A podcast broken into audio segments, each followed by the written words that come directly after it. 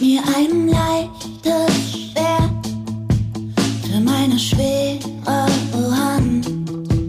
Eins, das führt, wenn ich folge und folge, wenn ich führe, ein leichtes Schwert. Herzlich willkommen zum Salon Holofernes. Ich habe für die Folge heute die große Freude gehabt, mit meinem Freund Giesbert zu Knüpphausen zu sprechen. Endlich, endlich. Den hatten sich zumindest meine Patrons, also meine AbonnentInnen drüben bei Patreon schon lange gewünscht. Und ich hatte ihn mir schon lange gewünscht. Und ich freue mich total, dass wir das jetzt gemacht haben. Giesbert zu Knüpphausen ist Songwriter, Texter, Performer, schreibt wahnsinnig schöne Texte und wir sprechen aber auch darüber, dass er heimlich auch total schön singen kann und es inzwischen auch manchmal etwas schamloser tut. und generell hätten wir, glaube ich, die ganze Folge auch nur über Songwriting sprechen können. Und das haben wir jetzt nicht getan. Das müssen wir vielleicht nochmal machen. Also natürlich geht es auch ein bisschen um Songs schreiben. Aber wir hatten jetzt andere Schwerpunkte und das hat damit zu tun, dass ich von den Sachen, die Giesbert in letzter Zeit gemacht hat, total begeistert bin und das Gefühl habe, dass man daran vielleicht auch ein bisschen so was erzählen kann über das Wesen von kreativer Arbeit, weil die Sachen mir auf eine ganz spezielle Art und Weise ganz, ganz viel Freude bereitet haben. Und deswegen musste ich mit ihm unbedingt über die Freude am Machen sprechen. Die neue Band, die neue Gruppierung, mit der Giesbert gerade unterwegs ist, ist eine quasi All-Star-Band, was mir sowieso sehr gut gefällt. Das ist die schöne Band Husten. Und falls ihr Giesbert kennt, aber Husten noch nicht kennt, dann würde ich euch ganz, ganz heiß ans Herz legen, das schnell nachzuholen. Eventuell noch kurz bevor ihr den Podcast hört, weil wir da relativ viel drüber sprechen. Ich hoffe, ich verliere euch damit nicht. Aber ich bin großer, großer Fan von Husten. Ich hasse Schnupfen. Schnupfen habe ich immer. Husten finde ich ganz, ganz toll. Und darüber sprechen wir ausführlich und wir sprechen über seine Schubert-Lieder, die er auch vor kurzem mit einem Pianisten namens Kai Schumacher aufgenommen hat, die auch wunderschön sind. Und das heißt, wir sprechen ein bisschen, wie auch in der Folge mit Francesco Wilking, über das Hakenschlagen und die Freude daran, vielleicht ein bisschen aus sich ausbrechen zu können, indem man sich mit anderen Leuten zusammentut. Also es hat einen anderen Schwerpunkt als das Gespräch mit Francesco. Aber teilweise gibt es so Überschneidungen, die ich unheimlich spannend fand. Und wir haben übers Touren gesprochen natürlich, wo ich jetzt in meinem und in Giesberts äh, Sinne, im Auftrag sozusagen noch kurz sagen muss, dass wir das Live-Spielen wirklich sehr, sehr lieben. Wir haben nur tatsächlich, weil ich eben auch einen Podcast aufgenommen habe mit Anne Löhr, die Expertin ist für mentale Gesundheit bei Musikschaffenden, haben wir auch ein bisschen über die negativen Seiten des Tourens geredet. Das soll aber nicht schmälern, wie wunder wunderschön wir beide das Musikmachen finden. Also, in dem Sinne, viel, viel Spaß mit diesem schönen, schönen Gespräch mit Giesbert zu Knüpphausen. Ah, und eine Sache, die ich noch äh, vorwegschieben muss. Mir ist es total peinlich. Ich habe es am Schluss auch nochmal gesagt, aber man kann es nicht oft genug sagen. Es tut mir total leid, dass dieser Podcast nicht mit Musik von Giesbert beginnt und ich finde, es wirkt megaloman und extrem unsensibel, diesen Podcast mit meiner Musik zu beginnen, weil ich Giesberts Musik so toll finde. Das hat damit zu tun, dass es ganz, ganz kompliziert ist, die Musik von anderen Leuten in seinen Podcasts unterzubringen und ganz, ganz viel Ärger macht. Und mein Verleger, Walter Holzbauer, mich darum gebeten hat, das bitte zu unterlassen. Also meine Musik nur als Hommage an Giesberts.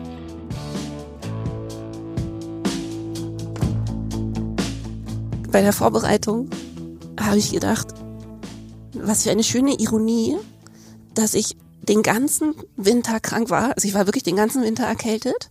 Scheiße. Und jetzt muss ich den Podcast beginnen mit den Worten, ich finde Husten total toll. Sehr gut, ja. Das ist ja auch Ziel der Band, dass wir den Leuten ein entspannteres Verhältnis zum Husten wieder Ach so, ja? möchten. Nein, habe ich mir so ausgedacht, weil den Namen gab es ja schon vorher, aber durch die Pandemie hat er eine andere Bedeutung bekommen. Hat eine andere Bedeutung bekommen. Und so können wir die Leute mit dem Husten wieder versöhnen vielleicht. Ich habe ehrlich gesagt gar nie, ich habe eigentlich nie Husten, ich habe immer Schnupfen. Ich habe einfach Ach so. immer Schnupfen. immer Schnupfen. Nee, aber ähm, genau, damit wollte ich einsteigen, weil das letzte sozusagen, was ich von dir äh, live mitgekriegt habe, war eben ein Hustenkonzert. Ja, Ich war ja im Lido. Da haben wir uns danach gar nicht gesprochen, ne? Oder ich nee, habe, du hast ich, mir eine Nachricht geschickt. eine enthusiastische Nachricht. Ja, die ging mir tatsächlich äh, neulich durch den Kopf, weil wir gerade neue Songs aufgenommen haben. Mhm. Und einer hat tatsächlich so ein Disco-Beat und du hattest irgendwas geschrieben, so von wegen Heavy, Heavy Disco. Und da musste ich irgendwie dran denken. Fand ich irgendwie schön. das Kreuzte Lustige dann meinen Kopf, als, wir den, äh, äh, als ich jetzt den Mix, Mix gehört habe von dem Song. ich habe dann irgendwie Pola danach gesagt, dass ich das, ähm, dass ich dir das geschrieben habe. Ja. Und dann meinte er, ähm, denkst du, dass Gisbert das gut findet, wenn du Heavy, Heavy Disco zu seiner Musik sagst? Und ich dachte aber irgendwie, nee. Ja, ich fand es schon gut, weil ich mich ja auch freue, äh, also es ist ja auch das erste Mal, dass ich mit irgendwas auf der Bühne stehe, wo ich selber tanze, so dazu. Ja, Und ich ja. freue mich über jeden, der selber irgendwie da im Publikum sich traut, ein bisschen abzuspacken. Ich Und von war, daher äh, fand ich das eine gute Assoziation. ich war alleine da. Und ich war tatsächlich ähm, direkt vom Bahnhof gekommen. Das heißt, ich war super auffällig. Ich stand da mit einem Koffer mitten im Publikum, alleine und habe äh, die ganze Zeit getanzt. Geil. Also es war, ich Mit war dem Rollkoffer, ne? ja, ich glaube, ich war die komische Tante mit dem Rollkoffer.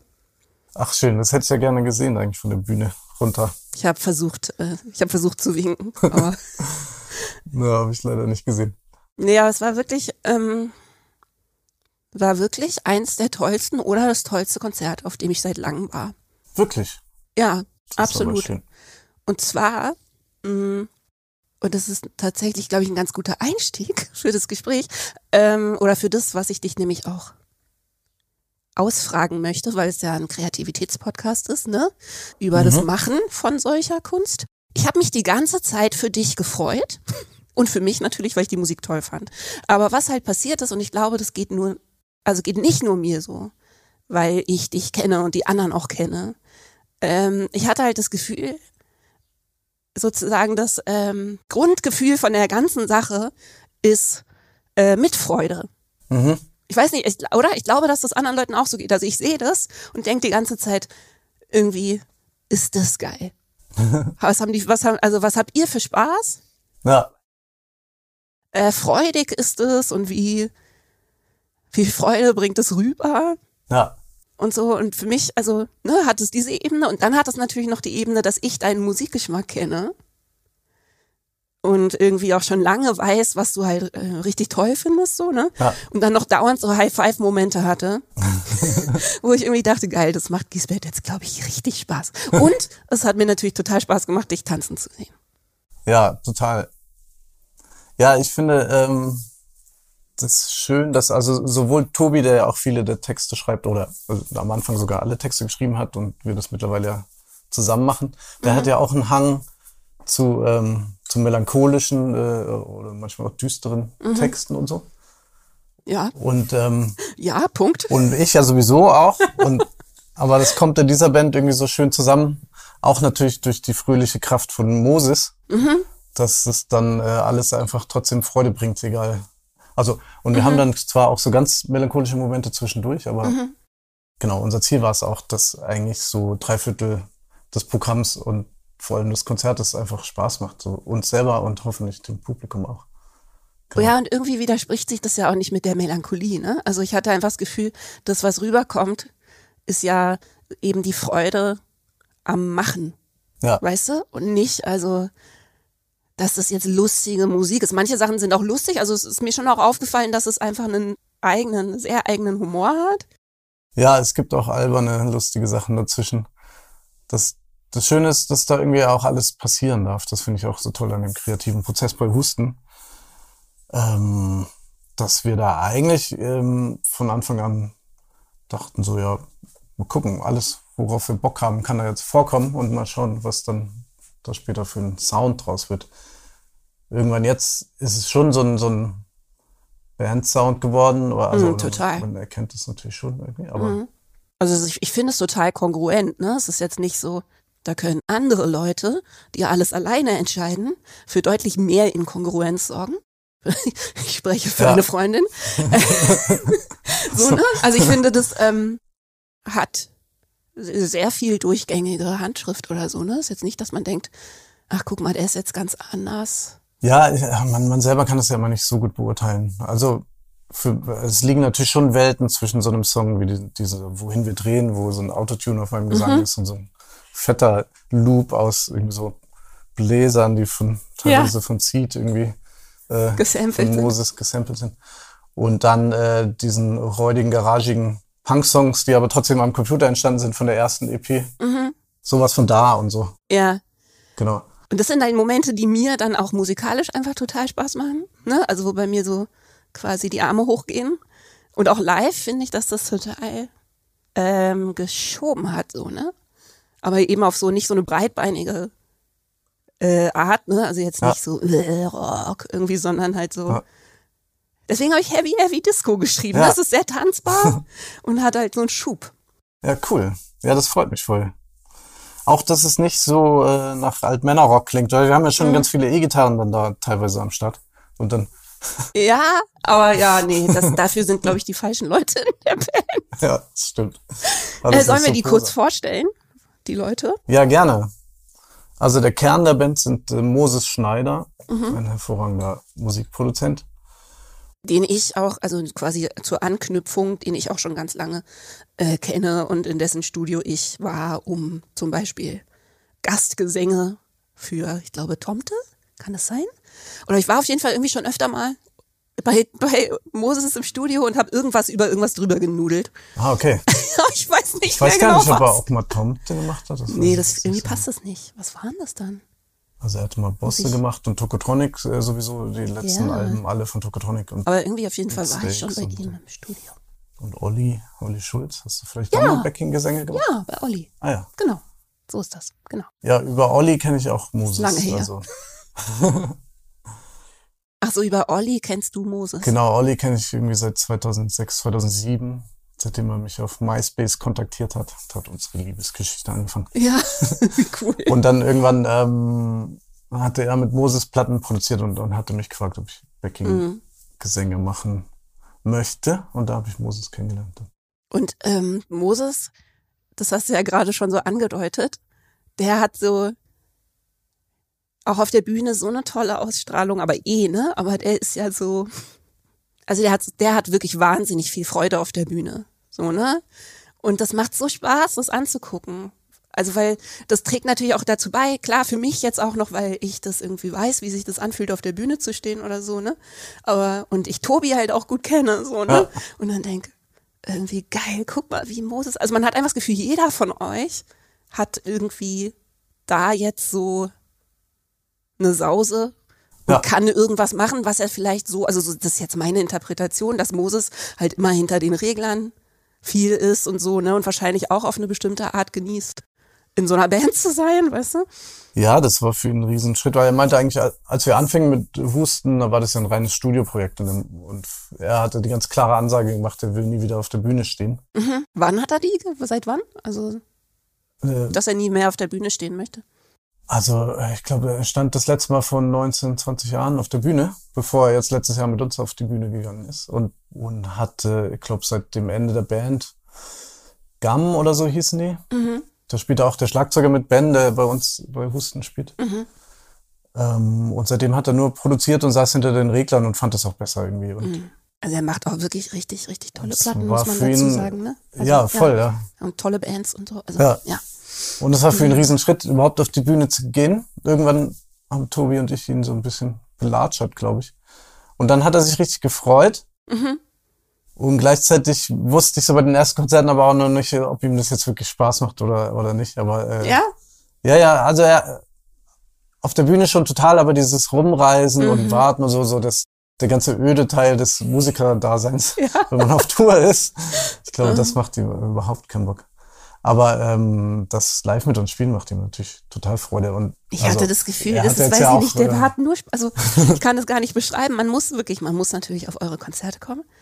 Aber irgendwie Moses ist so voll in seinem Ding und man merkt, dass der so Spaß an der Musik hat. Also dass er, ich meine, Ja. gut, ich bin auch jetzt mit einem Produzenten verheiratet, ne? Also ich irgendwie habe ich da Ja, vielleicht auch so eine stimmt. Einfühlung oder so. Aber ich habe die ganze Zeit das Gefühl, der findet die Musik richtig geil und findet euch richtig geil. Ja. Ja, So. das ist auch so. Der Ja. Mhm. findet es auch richtig geil und, und in dem Moment, wo wir da live stehen, findet es auch fantastisch. Also, sollte jetzt gar nicht so klingen, aber ich war so bei, bei den allerersten Konzerten war ich mir so ein bisschen Mhm. Unsicher. unsicher, äh, wie das wohl wird, weil er das immer so gesagt hat, dass er gar nicht so weiß, wie, wie cool er das dann eigentlich findet, wieder vorne zu stehen. Aber Das diese heißt- Band ist ja auch voll sein Baby, so soundlich sowieso und ähm, ja, Mhm. Gutes Baby. ich glaube, er genießt das total, da irgendwie so seine eigene Band am Start zu haben mit uns und ähm, mit Musik auf der Bühne zu stehen, die ihm richtig Freude macht. Ja. Und äh, heißt es aber, dass als ihr angefangen habt mit Husten, das gar nicht so klar war, dass ihr live spielen würdet? Ja, der Anfang von Husten war so ein bisschen, ähm, nee, nicht merkwürdig, sondern es war die, äh, Tobi, also Komm, wir stellen Tobi noch ja, vor. wir stellen Tobi nochmal kurz Mhm, vor. Tobias genau. Mhm. Friedrich hat den Künstlernamen Der dünne Mann. Er hat gerade einen Roman veröffentlicht, so aktuell letztes Jahr. Äh, den ich vor Veröffentlichung lesen durfte. Ah, stimmt, Ja, genau. äh, Tobi und ich, wir haben uns gegenseitig äh, Freund, ge- wie sagt man das? Ähm, also wir hatten so ein Buddy-System, wir haben unsere Bücher gegenseitig. Stimmt, ähm, genau, das hat er mir äh, wie sagt man denn dazu? Die Bücher äh, Ge- nicht Korrektur gelesen, aber so ein bisschen Erstleser halt so, ne? Äh, ähm, dass man den dann fragen kann, ob das und das funktioniert Mhm. oder so. Ja, ein total tolles Buch. Ja, finde ich auch. Ja, was absolut nach einer Verfilmung schreit, finde Ja. ich. Oder nach einer, ehrlich gesagt, nach einer Serie. Ich finde, das muss, Ja, das ist ja so ein langer Stoff, das könnte wirklich eine Serie sein, das stimmt. kann man ja vielleicht äh, hier noch kurz Werbung machen, weil ich so toll finde. Also das heißt der Flussregenpfeifer. Ja. Und es ist im Prinzip im Großen und Ganzen ein historischer Roman mit einer wahren Geschichte. Ne? Also mit, Mhm. ähm, äh, es geht um einen Faltbootfahrer, Genau, wie heißt er noch? Oscar oder so? mhm, Oscar, Ich weiß nicht, wie weiter. Nachname. Der, ähm, der sich, schreibe ich in die Shownotes. ja. Den Nachnamen habe ich jetzt auch nicht. Ich, Oscar Fischer habe ich gerade im Kopf, aber ich glaube, das stimmt nicht. Nee, der, also auf jeden Fall, ähm, der sozusagen zufällig gerade zu Beginn der Nazi-Zeit über eine Wette beschließt, mit dem Faltboot erstmal, glaube ich, nur nach, ähm, es gibt so ein Zwischenziel. Ähm, Er möchte gerne nach Zypern fahren, Genau. um dort äh, zu arbeiten. In, ich weiß nicht, in einer Mine oder sowas. Hat er hm, der braucht auch dringend Geld, der wird auch irgendwie erpresst und so.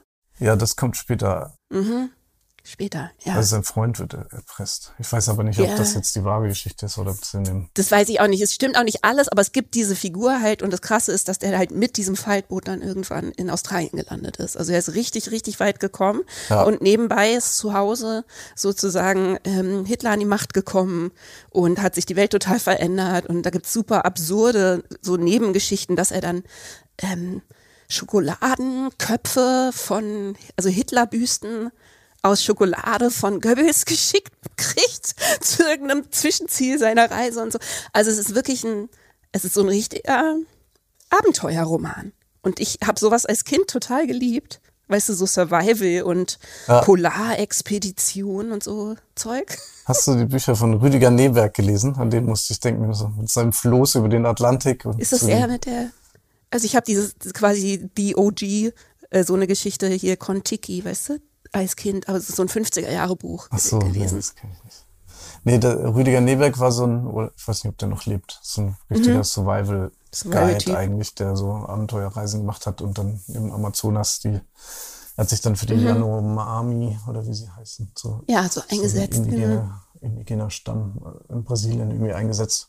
Ich Und liebe Survival ich- auf jeden Fall, wahrscheinlich, weil ich im echten Leben nicht so wahnsinnig Survival, also Survival of the Fittest wäre für mich nicht das richtig passende Prinzip. Aber ich habe eine totale Faszination dafür. Ja, also Tobi hat dieses super tolle Buch geschrieben und manchmal treffen wir uns mit unseren Hunden, aber sein Hund ist zu groß und zu wild. Einen ganz total tollen Hund hat er. Also auf jeden Fall, ist, ähm, unsere Hunde passen nicht zusammen, leider. Aber Tobi ist ein toller Typ und schreibt halt sehr toll. Er schreibt sehr toll. Er hatte früher eine Band, die hieß ein Victoria Park. Mhm. Und, ähm, und er schreibt immer noch einfach Songs so für sich und für andere Leute. und hatte mit Moses angefangen, Songs zu schreiben. Lustigerweise, also ein Freund von mir, Tino Hanekamp, der hat früher das Übel und gefährlich in Hamburg mitbetrieben und hat, einen, hatte einen Roman geschrieben, heißt sowas von da. Ja. Und der sollte verfilmt werden und Steff, Moses Frau, die ja äh, im Filmbereich tätig war, zumindest und auch immer noch ist so. Und die wollte das gerne verfilmen und hatte mit Tino so ein Drehbuch geschrieben und alles Mögliche. Und, und Moses hatte Zeit und hatte sich überlegt, okay, ich würde gerne da mir Musik zu ausdenken. Wie cool. Und hatte sich überlegt, wie wohl die Band klingt, die in dem Buch vorkommt. Die Band heißt, glaube ich, Kid Commander oder so. Mhm. Und, ähm, und hat dann mit Tobi irgendwie so Songs geschrieben. Und das waren die, die ersten, die erste Husten-EP sind quasi alles Songs, Songs, für diesen Film. die äh, für den für den Film, der dann nicht so zustande kam, wie sie sich das vorgestellt hatten. Der wurde irgendwann. Mhm. äh, mit anderen Produzenten und anderen, einem anderen Regisseur verfilmt. Kleine Seitennote, weil ich nämlich zum Beispiel mit Francesco neulich auch über Filmmusik gesprochen habe. Ah ja. Ähm, und ich das ganz schön finde, dass diese Podcasts oft so Querverbindungen haben, Ja. weil ich ja versuche auch so verschiedene Künstlerberufe auch vorzustellen einfach. Das gehört halt voll dazu, ne? Bei allem, was mit Film zu tun hat, ähm, musst du echt ein dickes Fell haben, was das angeht, dass manche Sachen, in die du unheimlich viel Liebe gesteckt Ja. hast, einfach überhaupt nicht passieren. Genau, ja. Oder neulich habe ich mit einem Drehbuchautor gesprochen, der dann so gesagt hat, er hat mehrere Drehbücher, an denen er total hängt, die Hm. er so seit zehn Jahren irgendwie mit sich rumträgt. Da ist dann unser Beruf, finde ich, noch echt dankbar, dass also wir diese direkte Übersetzung haben und irgendwas fällt uns ein, wir finden es geil, wir machen das. Ja. Weißt du? So. Ja, das stimmt. Und man ist nicht ganz so abhängig von, von, von den ganzen anderen. Und vor allem nicht von so viel Geld. Also es wird ja, Mhm. wird ja in der Musik auch immer schwieriger, irgendwie eine gut, also mit einer großen Band eine Platte aufzunehmen und das Ist zu finanzieren. genug, ja. Das ist ja für kleine Bands auch ohne Förderung langsam nicht mehr möglich, leider. Aber Mhm. im Film ist es ja, sind die Summen ja einfach noch krasser, bis du da mal so ein Projekt durch hast. Und für die Musik gibt es meistens erstaunlich wenig Geld, muss man auch dazu sagen. Für die Filmmusik? Ja. Ah ja, ja, das habe ich noch nicht. Versucht. Ist oft verblüffend, was bei den Budgets, die da gehandhabt werden, äh, Ja. für Musik so übrig bleibt. Äh, ja, aber ach so, und daraus ist dann Husten entschieden und das äh, äh, entstanden. Da Genau, habt ihr dann ja. Husten gekriegt sind wir schon wieder ein bisschen abgeschwiffen. Genau, also Tobi und Moses haben diese Songs geschrieben. mhm. Und dann kommen wir jetzt zurück zu Olli Schulz. Der meinte dann, hier, der Giesbert muss die einsingen, weil er hatte diese Sachen gehört. Mhm. Und Moses hat die in seiner schönen, kratzigen Stimme so Ja. eingesprochen. Also gar keine Melodie, wirklich nicht, oder? Nee, mehr so eingesprochen. Das klang total geil, fand ich. Aha. Aber er wollte, also sie wollten unbedingt, dass halt jemand singt. Und dann kam ich dazu und habe so angefangen, so diese Songs zu singen. Und es hat uns allen einfach so viel Bock gemacht, dass wir dann gemeint haben, ah wir können ja einfach noch mehr Songs zusammenschreiben und gucken, was passiert. Wie cool. Und so ist Husten entstanden. Ja. Es ist wahrscheinlich auch diese Absichtslosigkeit, ne, die sich dann überträgt. Also weil, wenn was so gestartet ist, ne, dass man irgendwie eigentlich nicht wirklich irgendwas damit wollte, ja, die dann vielleicht sich auch noch weiterträgt, oder? Wenn man auf Tour geht und so, dass man denkt, huch, jetzt stehen wir hier. Irgendwie so.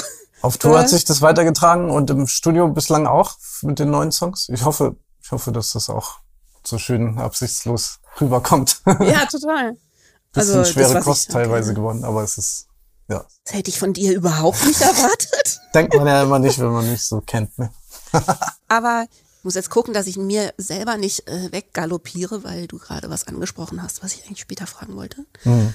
Ähm, obwohl, nee, das passt hier nämlich eigentlich rein, weil, mh, und das passt vielleicht auch zu diesem Thema eben der Freude am Machen, ich das Gefühl habe, dass bei dir ähm, auch in der Art, wie du singst, und das ist auch was, was mich einfach total entzückt sozusagen, ne, wo ich irgendwie denke, yes, go, go, go. So, ähm, dass in der Art, wie du singst, und zwar auch schon seit ähm, deinem letzten Soloalbum, Mhm. ähm, so was Neues dazu passiert. Also das Schöne von vorher eh noch da ist, so, ne? Mhm. Aber so eine neue mh, Ausdrucksform dazu kommt, wo ich denke, wie geil, das macht dir bestimmt voll Spaß. Weil ich meine, ich weiß eben, dass du so Conor Oberst-Fan bist und es eben schon auch musikalisch magst, wenn Sachen richtig Wumms und Ja, Energie haben und so, ja, ne? genau. Und irgendwie, also mir macht das total Spaß, das zu hören. Und ich denke, erstens, erstens, Giesbert kann richtig gut singen. Damit musst du jetzt leben, dass ich das sage. Weißt du, weil ich finde auch, dass deine Musik so schön die immer schon war, ist ja so ein bisschen eine Richtung, die das manchmal so verschleiert. Ja, voll, ja. ne, die das nicht zugibt oder so. Man merkt es, wenn man, also wenn man sich mit Gesang beschäftigt, dann merkt man das eh, aber es ist so ultra bescheiden. Ja, voll. Ich habe mich auch teilweise auch nicht getraut, irgendwie anders zu singen als so diese Art Sprechgesang, die ich da teilweise gemacht Mhm. habe auf der ersten Platte oder auch die zweite. Das ist ja so ein sehr erzählerischer Duktus, der dann sehr den Fokus Mhm. auf den Text legt. Mhm, genau. Und das fand ich auch interessant, aber ich ähm, eigentlich komme ich auch mehr so aus der Musik. Also ich bin, also Mhm. mir war natürlich wichtig, wenn ich was singe, dass das irgendwie Inhalt haben soll und habe mich deswegen sehr reingesteigert in die Texte, dass die auch irgendwie was transportieren und nicht doof klingen.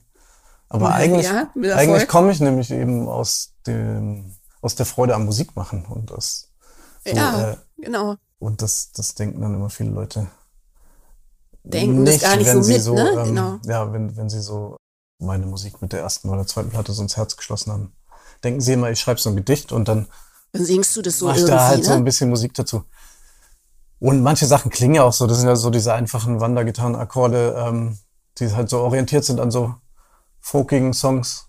Ja, ich meine, ich finde, du hattest immer schon total, also ist ja jetzt keine Liedermachermusik, weißt du, also du hattest ja immer ein guten Ohr für wirklich tolle Melodien und so, ne? Also ich finde das, es ist irgendwie der Gestus, ne, der so zurückhaltend, und ich meine, es passt auch zu deinem Wesen irgendwie so, Ja. ne? Aber auch, auch aus der Perspektive finde ich das so toll, dann einen anderen Aspekt von deinem Wesen, den da drin zu hören, ne? Dass man denkt, geil, Wut, Ja, weißt du, oder äh, äh, Energie, so, ne? ja, absolut. Also, ja, so ein bisschen so ein, so ein äh, extrovertierterer Mensch, der ja in mir auch steckt. Irgendwie, der, der Lust hat auf so einen wütenden Krach oder Ja. auch einen albernen Enthusiasmus oder so. Und äh, ja, Ja, und der tanzt auf der Bühne. der dann auf einmal tanzt auf der Bühne, genau. Da habe ich mich auch gefreut, dass ich mich das getraut habe. Dass, ähm, genau, also bin ja eigentlich, ah, ich schweife immer so ab. Das ich bin ja eigentlich, ich bin eigentlich ein sehr äh, introvertierter Mensch, wie wir schon Mhm. festgestellt haben. Und der Schritt für mich auf die Bühne zu gehen und Songs zu singen, der war für mich auch immer sehr anstrengend, weil, weil ich das einerseits unbedingt wollte Mhm. und andererseits ich es früher auch schon immer gehasst habe, wenn mich Leute angucken und mehr als drei Leute mir zuhören, wenn ich was sage, dann habe ich mich immer sofort verzettelt und wusste nicht mehr, was ich sagen sollte und äh, so Mhm. Ja. in der Klasse oder so. Und in der Musik wusste ich so, ab dem Moment, wo der Song losgeht, kann ich das loslassen. Läuft es so. Und zwischendurch habe ich mich immer geschämt, wenn ich dann irgendwas sagen musste und so. Äh, Das war zum Beispiel auch bei dem Konzert, was ich gesehen habe, extrem locker aus der Hüfte, ne? So dieses mit dem Publikum sprechen. Vielleicht auch, weil ihr zu dritt seid oder so, ne? Und dann zwischendurch mal was zueinander irgendwie. Also ich finde das immer hilfreich. Ja, Also ich finde es immer schön, voll. wenn ich dafür nicht alleine zuständig bin. So, ne? Ja, absolut. Ich liebe das, in, in einer Band zu spielen und sich so die ganze Verantwortung zu teilen und auch, Mhm. und auch nach außen hin irgendwie. Klar bin ich jetzt das bekannteste Gesicht aus dieser Band und viele assoziieren das natürlich Mhm. Mit mit, ihr, Giesberts ja. Band, so, aber es sind ja einfach drei Köpfe und ich, ja, Wobei dazu habe ich eine total schöne Geschichte. Haha, Gut, dass du sagst. Ich bin nach dem Konzert mit meinem Köfferchen vor die Tür gegangen und habe äh, einen Bekannten getroffen, der auch selber Musik macht und so, ne? Also der ein richtiger Musikfan ist und mh, dann habe ich mich mit dem unterhalten und ich bin natürlich ausge davon ausgegangen, dass der sozusagen auf dem gleichen Konzert war wie ich und alle Informationen hat zu dem Konzert, die ich hatte. So. Und wir haben uns darüber unterhalten, wie toll das war. Und dann im Gehen sozusagen ähm, meinte er plötzlich so, sag mal, dieser Giesbert da, ist das eigentlich der Giesbert zu Knüpphausen? geil. Und irgendwie, dann dachte ich, okay, das ist bestimmt nicht die Regel. Also natürlich sind ganz, ganz viele Leute da, die das wissen. Aber irgendwie, ich fand das so toll. Er hatte das im Radio gehört. Er hatte bei Radio 1 oder so, glaube ich, weißt du, einfach einen Song gehört. Cool. Gedacht, das finde ich geil. Und ist da spontan hingegangen. Und dann dachte ich auch, das muss doch total schön sein, weißt du, wenn man nach so einer langen Laufbahn irgendwie noch Leute einfach über die Musik erwischt. Ja, das freut mich total zu hören. Also ich finde das total cool. Ne? Das ist, ja, Also er fand das dann natürlich auch cool, dass du das bist. Und das war dann so ein Zusatzbonus, weißt du, dass er so ja, was rausgefunden hatte. Schön. ja, mir hat auch mal jemand erzählt, dass er äh, sich mal Husten angehört hatte und dann gar nicht geschnallt hat, dass ich da singe, so bei den ersten Mhm. EPs oder so, weil er, weil er fand, dass es so anders gesungen ist. Also der war jetzt nicht so ein mega Fan von der Musik, aber ich Ah. fand, ich fand es auch schön zu hören, irgendwie so, ah ja, cool. Dass du dich mal tarnen kannst. Ja, genau. Eine kleine Tarnkappe, die dann aber, ja, na, jetzt verzettle ich mich in meinen Gedanken, aber ich fand das irgendwie interessant zu hören, einfach, dass ich auch anders klingen kann als Ja, voll. Gieswitz Knipphausen äh, mit seinen Mit seinem Ding. norma- normalen Songs. Ja, in Ja, ich meine, für-. Für solche Tangenten ist der Podcast da. Weißt du? Ja, Also wir können echt, ähm, ich, je, je nerdiger, desto besser. ja okay. Also ich finde genau diese Details auch total spannend. Also wenn du zum Beispiel sagst, ähm, dass du eben eigentlich so introvertiert bist und es dir jetzt in dem Kontext leichter fällt, äh, so andere Seiten von dir zu, äh, weiß ich nicht, auszuprobieren oder dich Sachen zu trauen oder Ja, interessanterweise schon, ja. Das ist äh, irgendwie brauchte es dafür eine andere Band tatsächlich, dass ich mich traue, so einen anderen Sound zu machen. Also ich hätte, ich hätte das nicht so einfach einfach unter dem Namen Giesbert zu Knipphausen. Hier ist das neue Album und dann sind das solche Songs. Irgendwie hätte ich mich das nicht so getraut, glaube ich, den Sound so dermaßen zu verändern. Obwohl ich ja Künstler über alles liebe, die sich trauen, irgendwie in ihren Platten einfach komplett woanders hinzugehen. alles zu machen, Für was mich- ihnen so einfällt. Ja, für mich braucht es da scheinbar dann eine andere Band, ein anderes Projekt, äh, um all diese künstlerischen Zweige, die ich nehmen will, irgendwie zu bedienen. Und äh, ähm, was, ja, was ich aber, was ja auch cool ist. So. ich finde aber ehrlich gesagt, dein letztes Soloalbum, also Solo ist ja nicht Solo, ist ja einfach ein Giesbert-Album, ähm, Das Licht dieser Welt, ist eigentlich eine gute Brücke. Ne, weil da, also ich habe das Gefühl, da hatte ich nämlich diese Momente auch schon, dass ich Ja. mich gefreut habe über die, ich will irgendwie gar nicht Wut sagen oder so, sondern so die Energie Hm. und so Kraft, weißt du, die da kommt oder so dieses so. Ich mag das auch natürlich einfach irgendwie, ne? Ja. Aber so, Ja, da hast du recht. Das klingt natürlich eh auch schon total anders als, ähm, als meine ersten beiden Alben oder auch Kid Kopphausen oder so. Was aber für mich ja auch immer so ein bisschen daran lag, dass da ja auch fünf Jahre dazwischen lagen wieder und dann sich so viel getan hat in der Zeit. Mhm. Voll. Irgendwie unter auch anderem. in innerliche Prozesse einfach, die ich durchlaufen mit, wodurch eh ein anderes Selbstbewusstsein da ist und ähm, mehr, mehr Lust am Ausprobieren und nicht so wegducken in Ja, Melancholie. ja, Naja, ich meine, Melancholie ist ja auch super verletzlich so, ne? Also man wegducken kann man sich ja eigentlich nicht in irgendwie traurigen Songs. ja, da, ja, da hast du voll recht. Ich glaube, mit wegducken meine ich eher so, das ist ein bisschen, ja, was meine ich eigentlich damit? Vielleicht, weißt du, was ich gerade denke, es ist erlaubt halt als Performance. Also das Publikum erwartet dann, dass du so in dir bist. Mhm. Also, Ja. ne, es passt halt zu der Musik, dass man denkt, ach, der Giesbert, der ist so voll innerlich. Ja, genau. Und du musst nicht so viel senden. Oder so, ne? Du musst jetzt nicht so dich da so hinstellen und so. Ja, Das jetzt so raustransportieren oder so. ja, stimmt. Irgendwie. Also ich finde es ganz toll, dass du beides kannst. Genau, ich hatte auch immer so ähm, manchmal so das Gefühl, ähm, dadurch, dass es mir so gleichzeitig angenehm und unangenehm war, auf der Bühne zu stehen und zu singen Mhm. und vor Leuten zu spielen, dass ich das manchmal auch so kultiviert habe und dachte, ja, das, das, das kommt aber auch so durch so Musikvorbilder, was ich bei Bright Eyes oder so, der dann manchmal irgendwie so einfach nur total in sich und wütend ist und irgendwie äh, und man so das Gefühl hat, gerade aus der, ja, aus dieser komischen Agonie, die ihm das dann vielleicht dann gerade scheinbar bereitet, da auf der Bühne zu stehen, kommt dann aber wieder so eine krasse Kraft, Ja, die so einen Song total intensiv macht oder so. Manchmal habe ich das dann auch bewusst zugelassen auf der Bühne. Ich dachte, ja, okay, ich, irgendwie ist es komisch und ich hader so mit dem Publikum und mir und aber dadurch entstand auch so eine Intensität, die interessant war. Und jetzt bei Husten hatte ich so das Gefühl, ich will die Leute alle umarmen und so. Aber das, Ja, das kommt genau. vielleicht, das kommt vielleicht aber auch durch die Pandemie irgendwie, dass, dass wir dann so wieder auf der Bühne standen und stimmt, es Äh, kommt natürlich dazu, ne? So diese Ja. äh, endlich wieder raus und spielen. Äh, Also das merke ich schon sehr doll, dass ich das, diesen, diese Live-Auftritte gerade so viel mehr wertschätze. Mhm. Und ich glaube, dass es teilweise äh, mit der Pandemiezeit zu tun hat, irgendwie. Bestimmt. Dass ich denke, ja, das ist einfach so ein, so ein tolles Er- Erlebnis, wenn man zusammen mit den Zuschauern so einen äh, Konzertabend kreiert. Entweder in der Stille oder im Ausrasten. Äh, so, Das Publikum war auch speziell, fand ich. Also ich gucke mir dann natürlich auch so als Berufskrankheit so ein bisschen immer das Publikum an. Ne? ja, und ähm, die waren so super aufmerksam, aber eben nicht jetzt so super aufmerksam wie bei Musik, die eben so innerlicher wäre, sondern so haben halt auch getanzt und so, ne? Also die ja. irgendwie eine geile Mischung. Also das ist ein bisschen habe ich, das habe ich früher immer gesagt, dass das das Publikum ist, was ich so gesucht habe. Weißt du, ein Publikum, was irgendwie gleichzeitig denken und tanzen kann.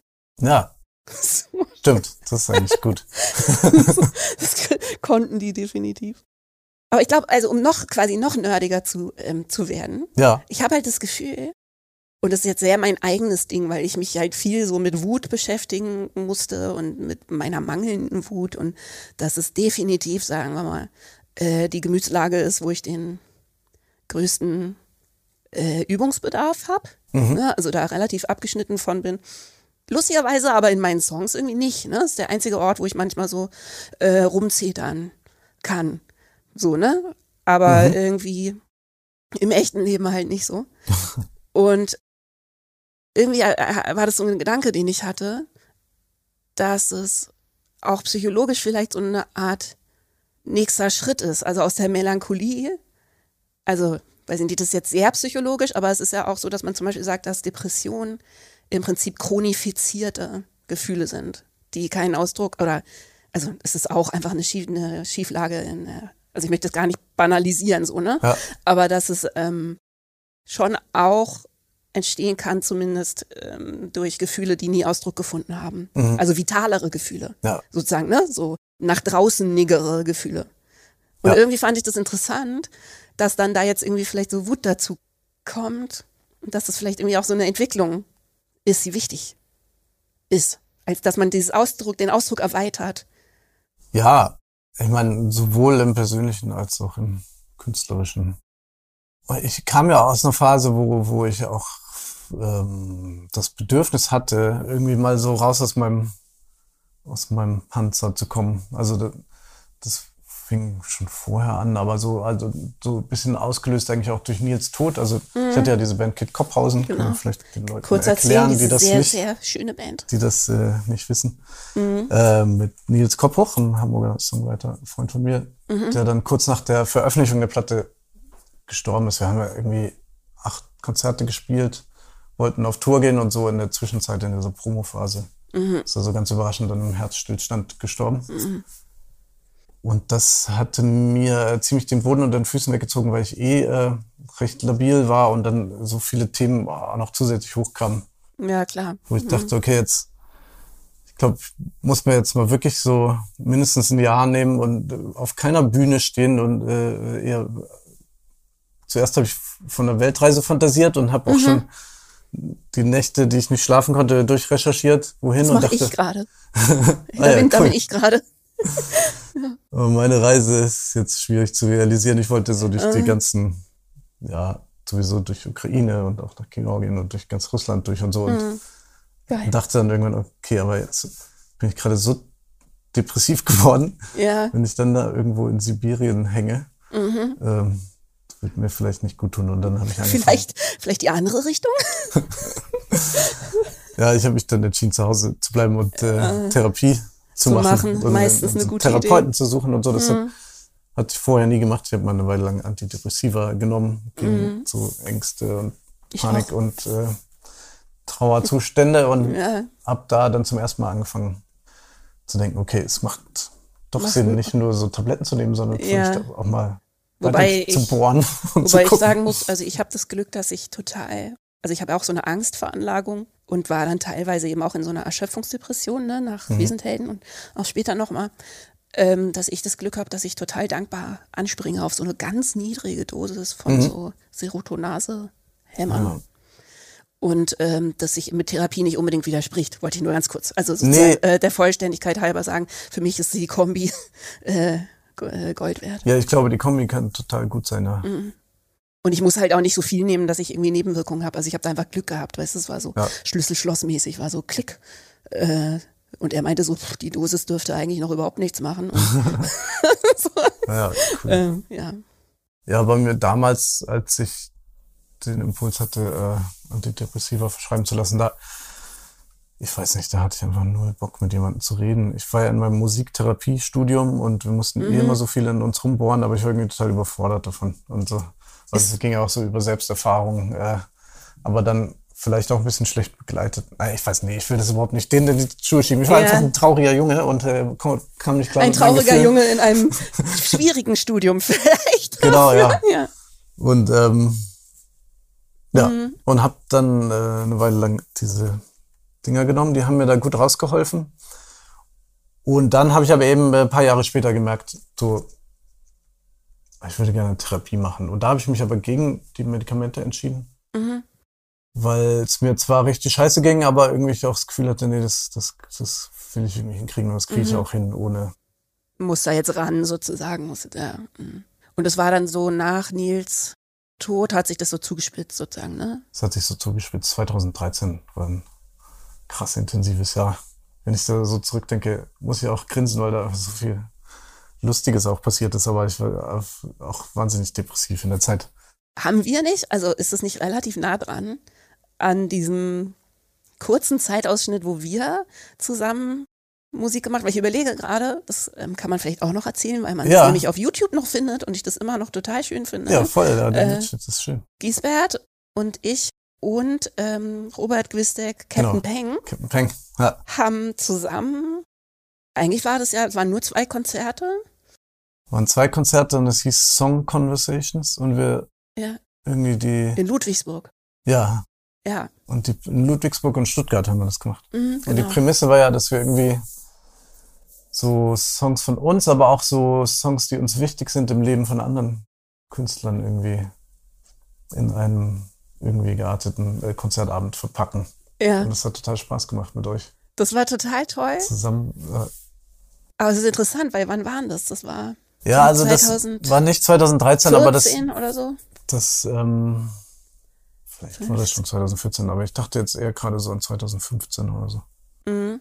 Also weil ich hatte das Gefühl, dass es dir da, also dass es sozusagen schon Vergangenheit war, ne? Also dass es jetzt nicht ganz frisch war. Mhm. Aber das Witzige ist, oh, überhaupt nicht witzig, aber dass es so eine spezielle Situation war, weil mir ging es da auch überhaupt nicht gut. Mhm. Und ich glaube, ich habe auch mit euch ein bisschen darüber geredet schon, über so, was ich für komische, somatische Zeug habe und auch mit meiner Stimme schon irgendwie gekämpft habe und auch so gehadert habe mit Ja. ganz vielem, dass ich jetzt wieder irgendwie in diesem Business bin, obwohl ich doch eigentlich frei sein wollte. Und so. Und es war irgendwie so eine spezielle Situation, weil da warst du und dann eben noch Robert, ähm, den wir vielleicht auch mal kurz ähm, abhypen können, weil äh, Captain Peng wirklich mit das Großartigste Ja. ist, was es, finde ich, in der deutschen Indie-Szene so zu hören gibt. Also wenn ihr das noch nicht kennt, da draußen. Äh, Captain Peng und die Tentakel von Delphi. Ja, haben fantastische Ähm, Aufnahmen gemacht. Also so philosophisch-dadaistischer Hip-Hop mit Ja. handgemachten, äh, mit handgemachten Instrumenten. Nein, die haben ihre Instrumente nicht handgebaut, sondern ja, Sie aber haben, äh, mit äh, äh, analogen. analogen Instrumenten. Instrumenten. Ja. Und die ganz, Videos ganz tolle Band. Und- Ja, und Ja. er und er macht ja unfassbare Videos. Und jetzt äh, ist er gerade dabei, irgendwie Kinofilme zu Ah, produzieren. Ah das habe ich mich schon Aber gefragt. ich weiß nicht, wie, weit das schon gediehen ist. Aber Ja, er hatte irgendwann mal erzählt, dass er gleich zwei selber ausgedachte und äh, Filme machen wollte, wo er Regie führt und die schneidet und so. ah, cool. Naja, und äh, äh, also Robert ist, ähm, würde ich sagen, so ein bisschen der freieste. Ja, also im Sinne von an wenig Zeug von außen gebundene Künstler, den ich so kenne. Weiß ich nicht, Mhm. oder der ist so sehr, habe ich das Gefühl, sehr losgelöst davon, was irgendjemand von ihm wollen könnte. Also so, ne? Ähm, auf eine sehr spezielle Art. Ja, Also quasi die Definition von Indie im Sinne von wirklich unabhängig. So, ne? Und darin sehr speziell und macht halt wirklich tolles Zeug, aber wenn ihm dann einfällt, dass er jetzt aber Tanztheater machen will, dann macht er halt zwei Jahre Tanztheater so. Oder keine Ahnung, ne? Also der ist so, Ja. jetzt es interessiert mich nicht mehr, jetzt mache ich das und so. Oder äh, gehe hinter die Kamera und genau. ähm, Ja, das fand ich auch immer schön bei ihm zu beobachten. Er ist da sehr konsequent. Er hat, also zum Beispiel auch was Interviews angeht. Es gibt Mhm. wahnsinnig wenig Interviews. Der hat sich irgendwie einfach so in der Band, dass ich dem immer verweigert.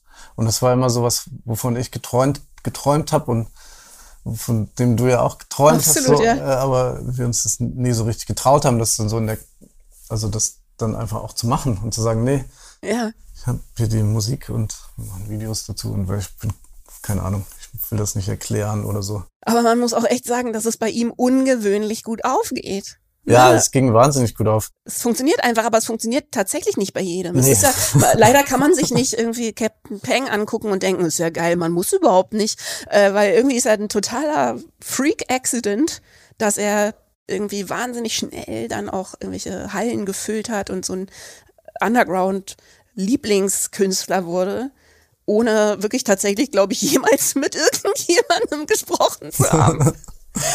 äh, nur über die tollen Videos, ne? Ja, die Videos Und, haben eine ähm, Riesenrolle gespielt. Also zumindest auch für mich beim Entdecken seiner Musik. Ich fand einfach diese Kombi aus diesen hirnsprengenden Texten und, Ja. und diese toll gemachten Videos, die fand ich genial. Also Und mich entzückt sowas immer, ne, weil ich dann so denke, geil, lustigerweise ist es dann wieder der wirklich abseitigste Kram, ja, der manchmal so geil äh, irgendwie funktioniert sozusagen. Und ich Ja. finde das immer so tröstlich, das zu sehen, dass man denkt, Genau, ja. quasi jenseits von Pop ja, ist dann wieder, wenn du wirklich was machst, was sonst niemand macht und was völlig sich um alles, also nicht schert. das finde ich auch immer sehr tröstlich. So mit, mit tausenden von Leuten in der Wuhlheide stehen und ein Radiohead-Konzert gucken zum Beispiel und so denken, ah ja, Genau. geil. Genau. Das ist wirklich sehr tröstlich, weil man, Ja.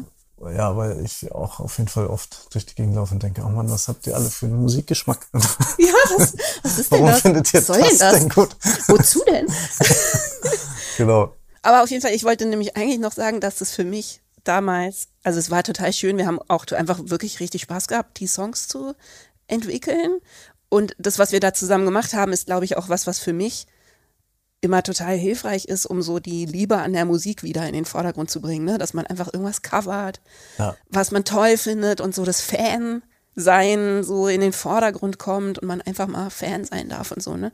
Ja. Und es war auf der einen Seite für mich total heilsam und auf der anderen Seite aber auch total konfrontativ. Also sowieso, weißt du, Konfrontationstherapie, weil ich war halt mittendrin in diesen ganzen Prozessen, die dann jetzt in meinem Buch ja auch gelandet sind, aber relativ früh. Also ich hatte mich irgendwie gerade wieder aus Versehen so ein bisschen da reinbegeben, das offensichtlich irgendwie ernst zu meinen und äh, wieder Promo-Termine zu haben und Sachen zu müssen und so, ne?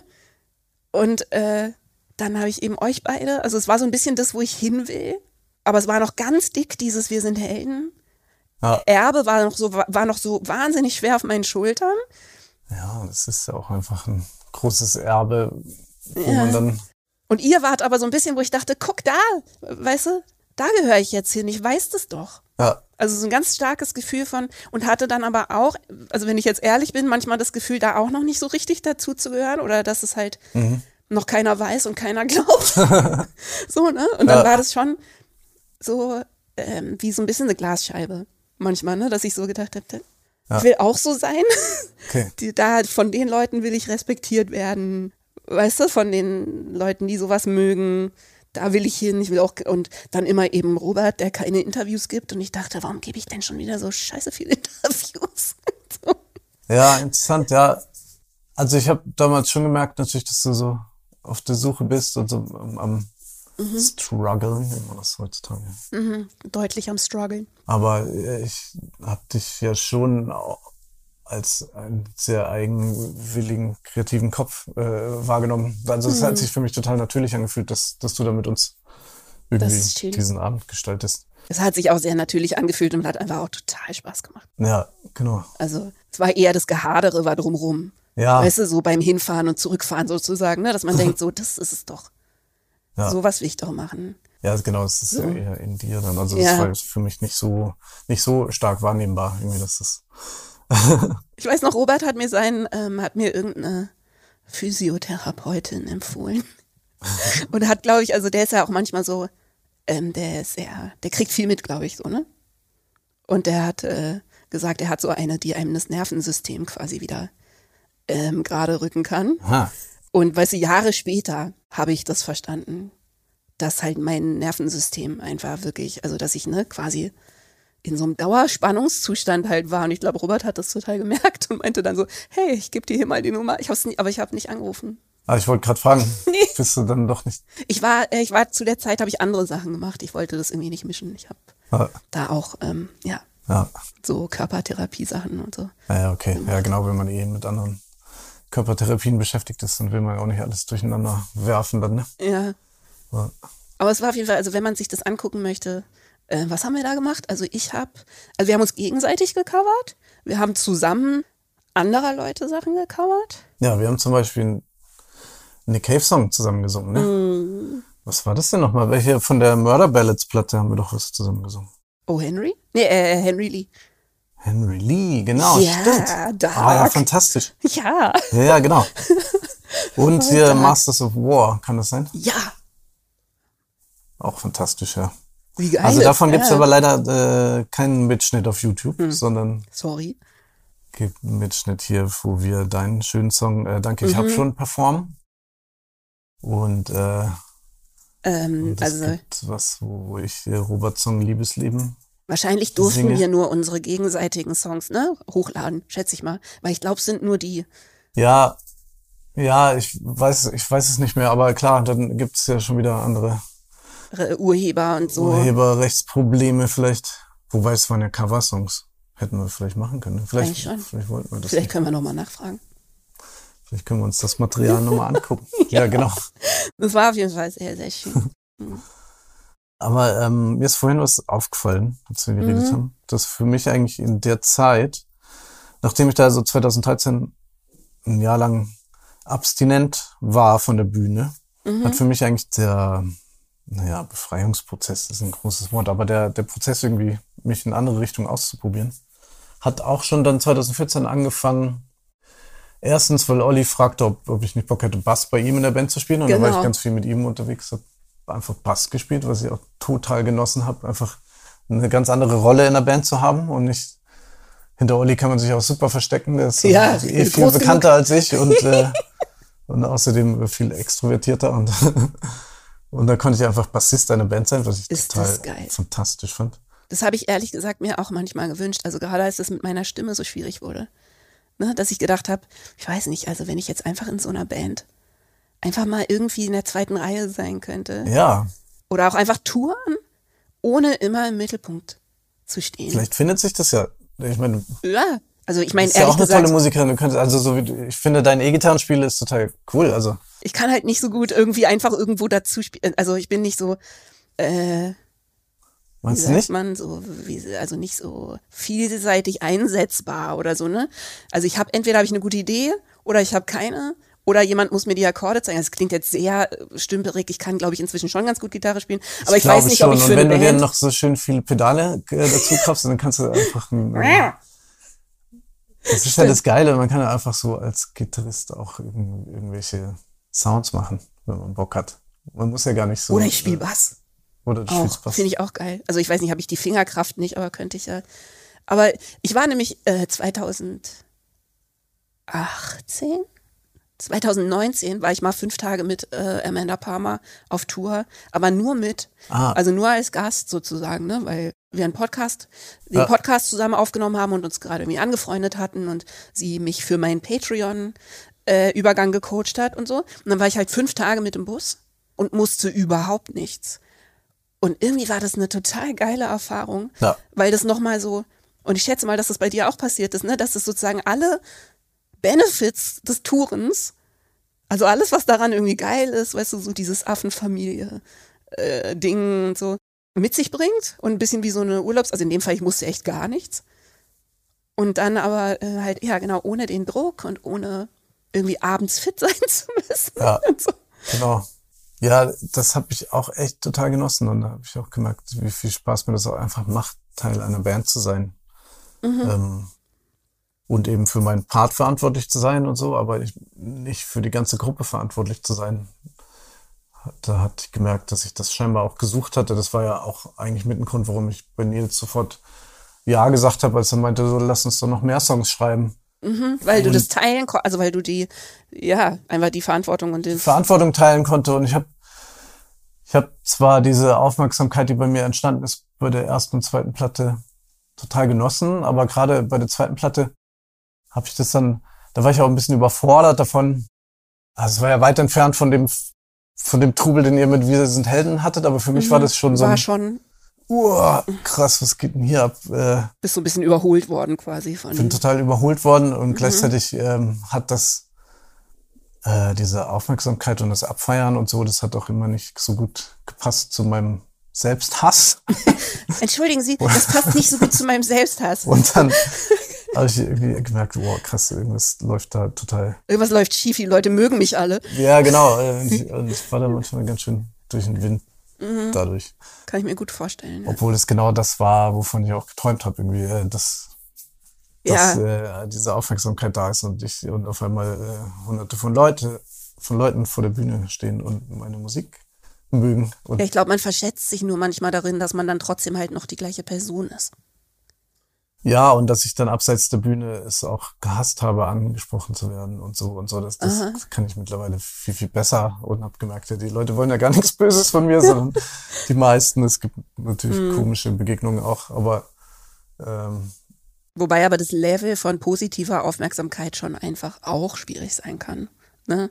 Also einfach, ich finde zum Beispiel auch, dass eine Situation, in dem der jemand kommt und einem sagt, dass er irgendwas ganz toll findet, was man macht, ähm, also es soll jetzt niemanden davon abschrecken. Ich freue mich da, ne? Also man, man freut sich auch wirklich, aber ich finde, es ist auch eine Situation, in der man viel Verantwortung trägt. Weil man irgendwie, also ich selber weiß, wie wichtig mir das dann wäre, wie der andere reagiert. So, ne? Und man ist, also man ist ja, Ja. selber Fan und man kann sich so da reindenken, was es kostet äh, für eine Überwindung und so. Und dann will, und dann habe ich so diese Albtraumvorstellung, dass ich dann irgendwie doof war. Weißt du, weil ich einfach gerade, ja, halt irgendwie nicht so ganz auf Zack war oder irgendwie nicht Ja, ja. sozial so richtig kompatibel Genau, war. es ist einem total unangenehm, dann in, in dem Moment zu sagen, ey, sorry, lass mich bitte in Ruhe. Ich will einfach nur äh, deprimiert und schluffig durch die Gegend laufen. Sie stören mich in meinem Scheiße Ähm, drauf sein. Das konnte ich auch nie und habe dann, wenn ich es mal gemacht habe, irgendwie mich dafür geschämt oder so. Ähm, Mhm. Dabei muss man sich ja nicht dafür schämen. Es Irgendwie ist ja eine unnatürliche Situation, dass man einfach von mehreren Menschen beim Spaziergang angesprochen wird. so. Und bei deiner Musik können die sich das ja vielleicht auch denken, oder? Also ich finde, da muss man sich das ja irgendwie nicht. Also ich glaube, die Leute sind schon sich bewusst, dass sie mit jemandem sprechen, der eher introvertiert ist. Ja, ja, aber das hat, hatte ich damals nicht so auf dem Schirm. Also Mhm. da war ich so ein bisschen verängstigt davor. Aber das, ich kann mir total vorstellen, dass eben so mh, das unheimlich heilsam ist, dann mal in einer anderen Funktion und mit weniger Druck Musik zu machen. Ne? Also dass es wie so eine Art ähm, Reset sein kann. Und manchmal denke ich mir das für mich auch, ne? weil ich ja immer noch eben diese drastischen Stimmenprobleme habe, also so eine richtige Stimmenstörung, die zwar echt besser wird, also ganz vorsichtig quasi, es wird irgendwie besser. Schön. Ich habe jetzt wieder so, ich konnte wirklich überhaupt nicht singen, also fünf Jahre lang, gar nicht, gar nicht, null. Außer, außer in einer Lage, es ist wirklich völlig absurd, außer in der einzigen Lage, die ich nie benutzt habe. Also, oder die ich nur für Backings benutzt habe, aber die nie so im Vordergrund stand, dass ich konnte so hohe, äh, so cheap, cheap, cheap, Ja, äh, konnte, das war völlig unbeeindruckt von der Störung. interessant. Das ist total interessant. Und jetzt ist es so, dass die Tiefe dazu kommt. Mhm. Also alles, was sozusagen tiefer ist, als ich es bisher gemacht habe, geht jetzt auch manchmal wieder. So.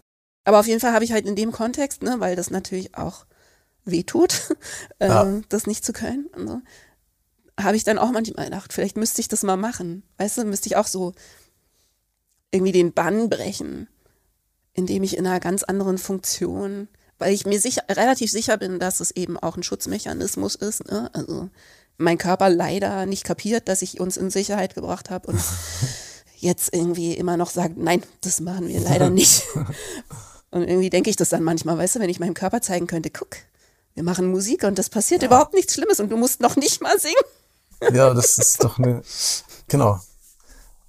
Du bist E-Gitarristin in einer Band mit, ich sehe es vor mir, mit ähm, Ja. vielen schönen merkwürdigen Effektpedalen Yes. und machst Chill Chill Mach und Chill, äh, Chill, bassige, genau. äh, Genau. bassige Background-Gesänge. genau. Oder du machst sie nur zur Tugend und benutzt sowieso dann auch noch so Vocal Effects. Da gibt's ja auch krasse Sachen. Stimmt. Verfremde mich einfach total, dass es irgendwie auch egal ist, ob ich zwischendurch klinge, als wäre ich in der Pubertät. ja, also es war das, äh, tatsächlich war euer Hustenkonzert, ähm, um da kurz rückzuvernähen, das war der erste Moment seit langem, wo ich so im Publikum stand und wieder dachte, das macht bestimmt voll Spaß. Weißt du?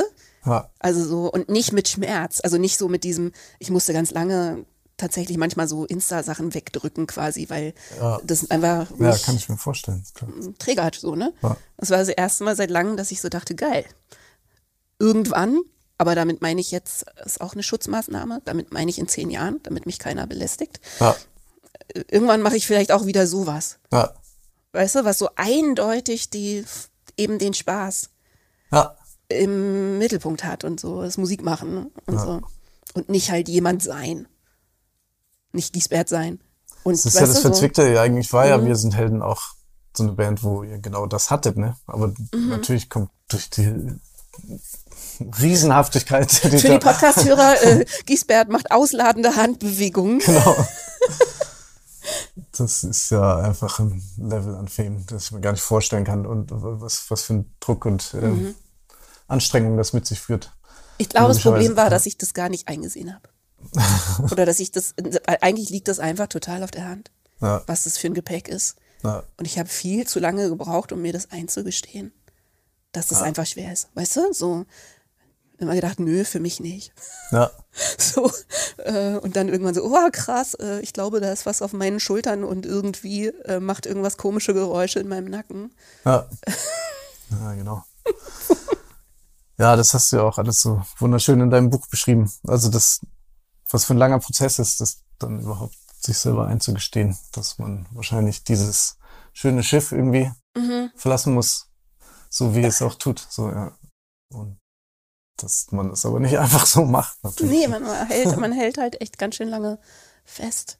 Aber das, ich, also das, ich, ich kann mal eine Patreon-Frage, also eine Patron, Patron-Frage einbauen. Ich habe nämlich Fragen für dich gekriegt von den Patrons. Aha, cool. Und äh, da habe ich eine, die dazu passt. Und das hat mir voll aus der Seele gesprochen. Da dachte ich, geil, dass das jemand fragt. Ähm, da hat jemand gefragt, Giesbert mit sehr vielen E's. Katharina.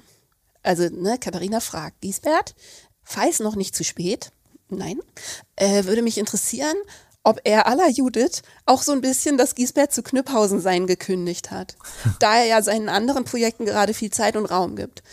Oder ob er vielleicht zumindest eine Pause davon braucht, der melancholische Indie-Dude mit Gitarre zu sein. Ja, haben wir ja schon angedeutet. Also das, ähm, das spielt auf jeden Fall eine Rolle, weil ich gemerkt habe, ähm, auch damals schon so, das ist ja eigentlich nicht alles, was ich, was mich interessiert musikalisch. Und, also genau, dann gibt, also einmal ist da die Lust, irgendwie andere Sachen auszuprobieren und diese Pfade zu verlassen, die man äh, kennt, so. Und dann war da auf jeden Fall auch schon bei der Bandgründung von Kid Kopphausen schon das Bedürfnis, mal eine Pause vom Giesbert zu Kniphausen da sein Mhm. zu brauchen und Kid Kopphausen zu sein. Mit Mhm. Nils, wunderbaren mit Nils zwei Torbruch, Köpfen ja. quasi. Äh, Mhm.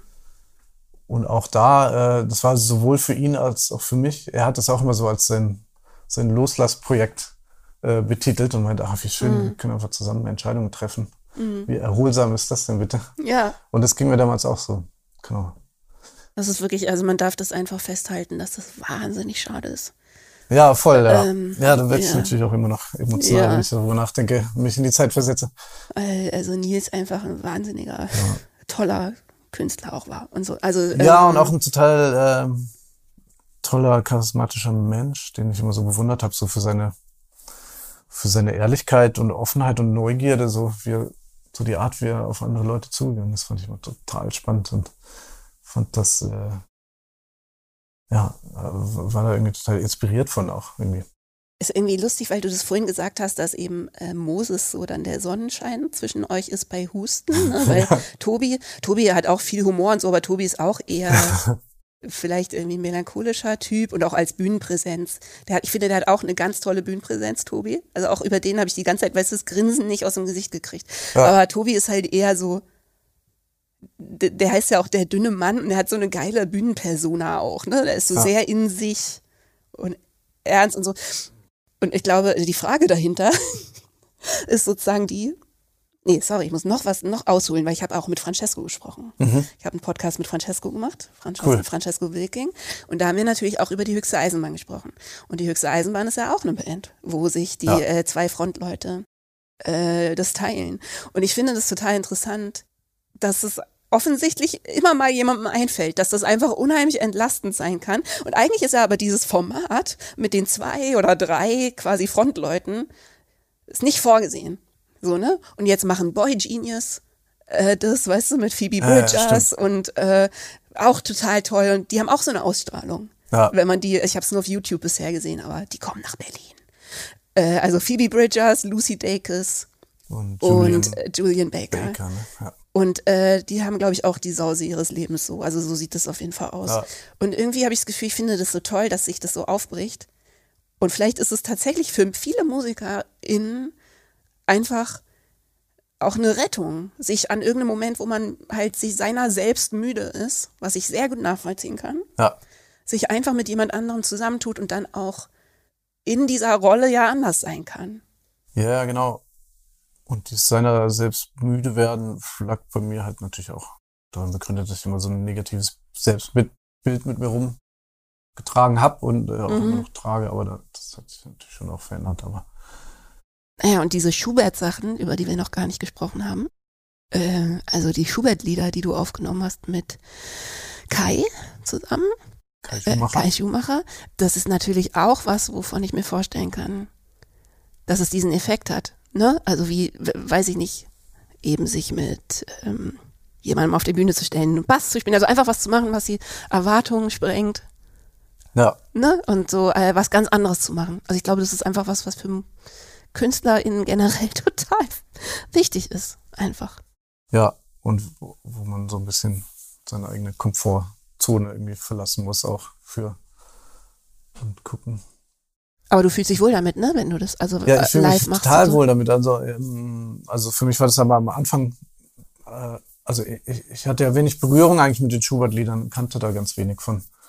Und musste mich erstmal total einhören in diese Welt und, und überhaupt erstmal so für mich alleine im Proberaum rumsingen Mhm. und gucken, äh, wie ich das überhaupt transportieren kann. Diese, diese altmodische Dichtsprache ist ja schon Mhm. einmal so ein, etwas, über das ich gestolpert bin am Anfang, wo ich erst dachte, ach krass, ich muss das alles umtexten, damit das irgendwie zu mir passt. Und Hast du aber nicht gemacht, ne? habe ich dann nicht gemacht, weil ich gemerkt habe, je öfter ich das gesungen habe, desto spannender fand ich das gerade Mhm. in dieser alten Dichtsprache zu bleiben und, und diesen, diese, ja, Und in den Melodien, ne? Also das sind ja auch, ja, die sind ja auch gesetzt und da hast du nicht besonders viel geändert, oder hast du? Äh, bei manchen haben wir schon bis so ordentlich geändert, aber, aber eigentlich bei den meisten bin ich sehr nah dran geblieben an den Melodien. Nur das, was dann wirklich zu anspruchsvoll äh, war für mich als nicht ausgebildeten Sänger. Ich fand's schon total krass. Ich war selber auch überrascht. Also ich war überrascht davon, wo, wo ich mit meiner Stimme landen kann, Mhm. wenn ich mich das mal traue. Das, das hat, Mhm. hatte mich schon bei Husten überrascht, bei den Songs, wo ich dann dachte, ah, ich will mal ausprobieren, irgendwie anders zu singen. Hast du auch Unterricht genommen eigentlich? Das habe ich mich bei Husten auch schon gefragt, ob du sozusagen diese neue Art zu singen, ähm, aber ich das nicht, es, es klingt jetzt so, als hätte ich das jemals ähm, genug gemacht. Ich habe das immer nur sehr sporadisch gemacht und hätte es mehr machen sollen. Aber weil ich mich eben gerade damit beschäftigt habe, mit dem Touren und so, dass es natürlich ganz neue Anforderungen an die Stimme sind, auch, ne? Ja. Das dann durchzuhalten. Also ich habe Und ich so. hab keinen, keinen richtigen Unterricht genommen, aber ich war bei so einer Gesangstherapeutin. Damals, als die, das Licht dieser Welt rauskam, Mhm.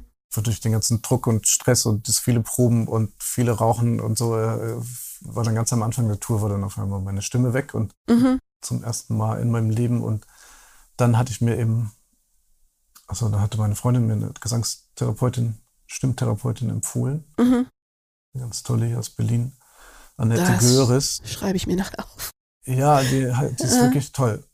Und ähm, die hat mir einfach erklärt, wie ich irgendwie Übungen machen kann, die die erstens die Stimme aufwärmt oder Mhm. vielleicht auch abwärmt nach dem Konzert Mhm.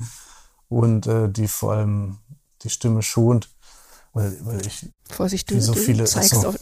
naja, ich zeige Auf meinen. Kehlkopf, wo das, das Mikrofon Mikro. hängt, weil ich dazu tendiere, alles hier hinten so rauszupressen. Aha. Und dann ja, hat sie mir einfach so ein paar Sachen erklärt, wie ich wie ich meinen Kehlkopf entspannen kann beim Singen. Das könnte ich, glaube ich, auch mal lernen. Ähm, und alleine, wenn, wenn du irgendwie äh, mal so eine Woche lang diese Übungen machst, so eine halbe Stunde am Tag oder so, Mhm. dann entsteht von alleine so ein anderes äh, Stimmvolumen und auch äh, andere Möglichkeiten. Da war, Mhm. war ich total erstaunt von. Das war, ich Klingt habe jetzt mit der nicht so explizit. Ach doch, ich habe einmal äh, mit ihr so ganz explizit auch bei Hustenliedern, äh, habe ich ihr dann so das Lied gezeigt und Mhm. Gezeigt, was ich da mir im Studio ausgedacht habe und dass ich jetzt irgendwie ähm, Mühe hatte, das live im Proberaum umzusetzen. Mhm. Und dann hat sie mir so gezeigt, wie ich diese Melodien dann üben kann mit verschiedenen Lauten, ohne den, also mal den Ah ja, Text cool. loslassen, sondern Mhm. einfach diese Melodie zu nehmen und das dann mit, was ich, mit BBB oder Hahaha zu machen und ja, keine Ahnung. Ist auf jeden Fall total schön geworden, finde ich. Und ich finde auch lustigerweise, dass eben genau das, dass es diese alte Sprache hat und die alten Melodien und so und dann zusammen mit deiner Melancholie. Ich hoffe, das findest du jetzt nicht ein komisches Wort dafür, aber ich finde, es ist in der besten Art und Weise irgendwie Goth.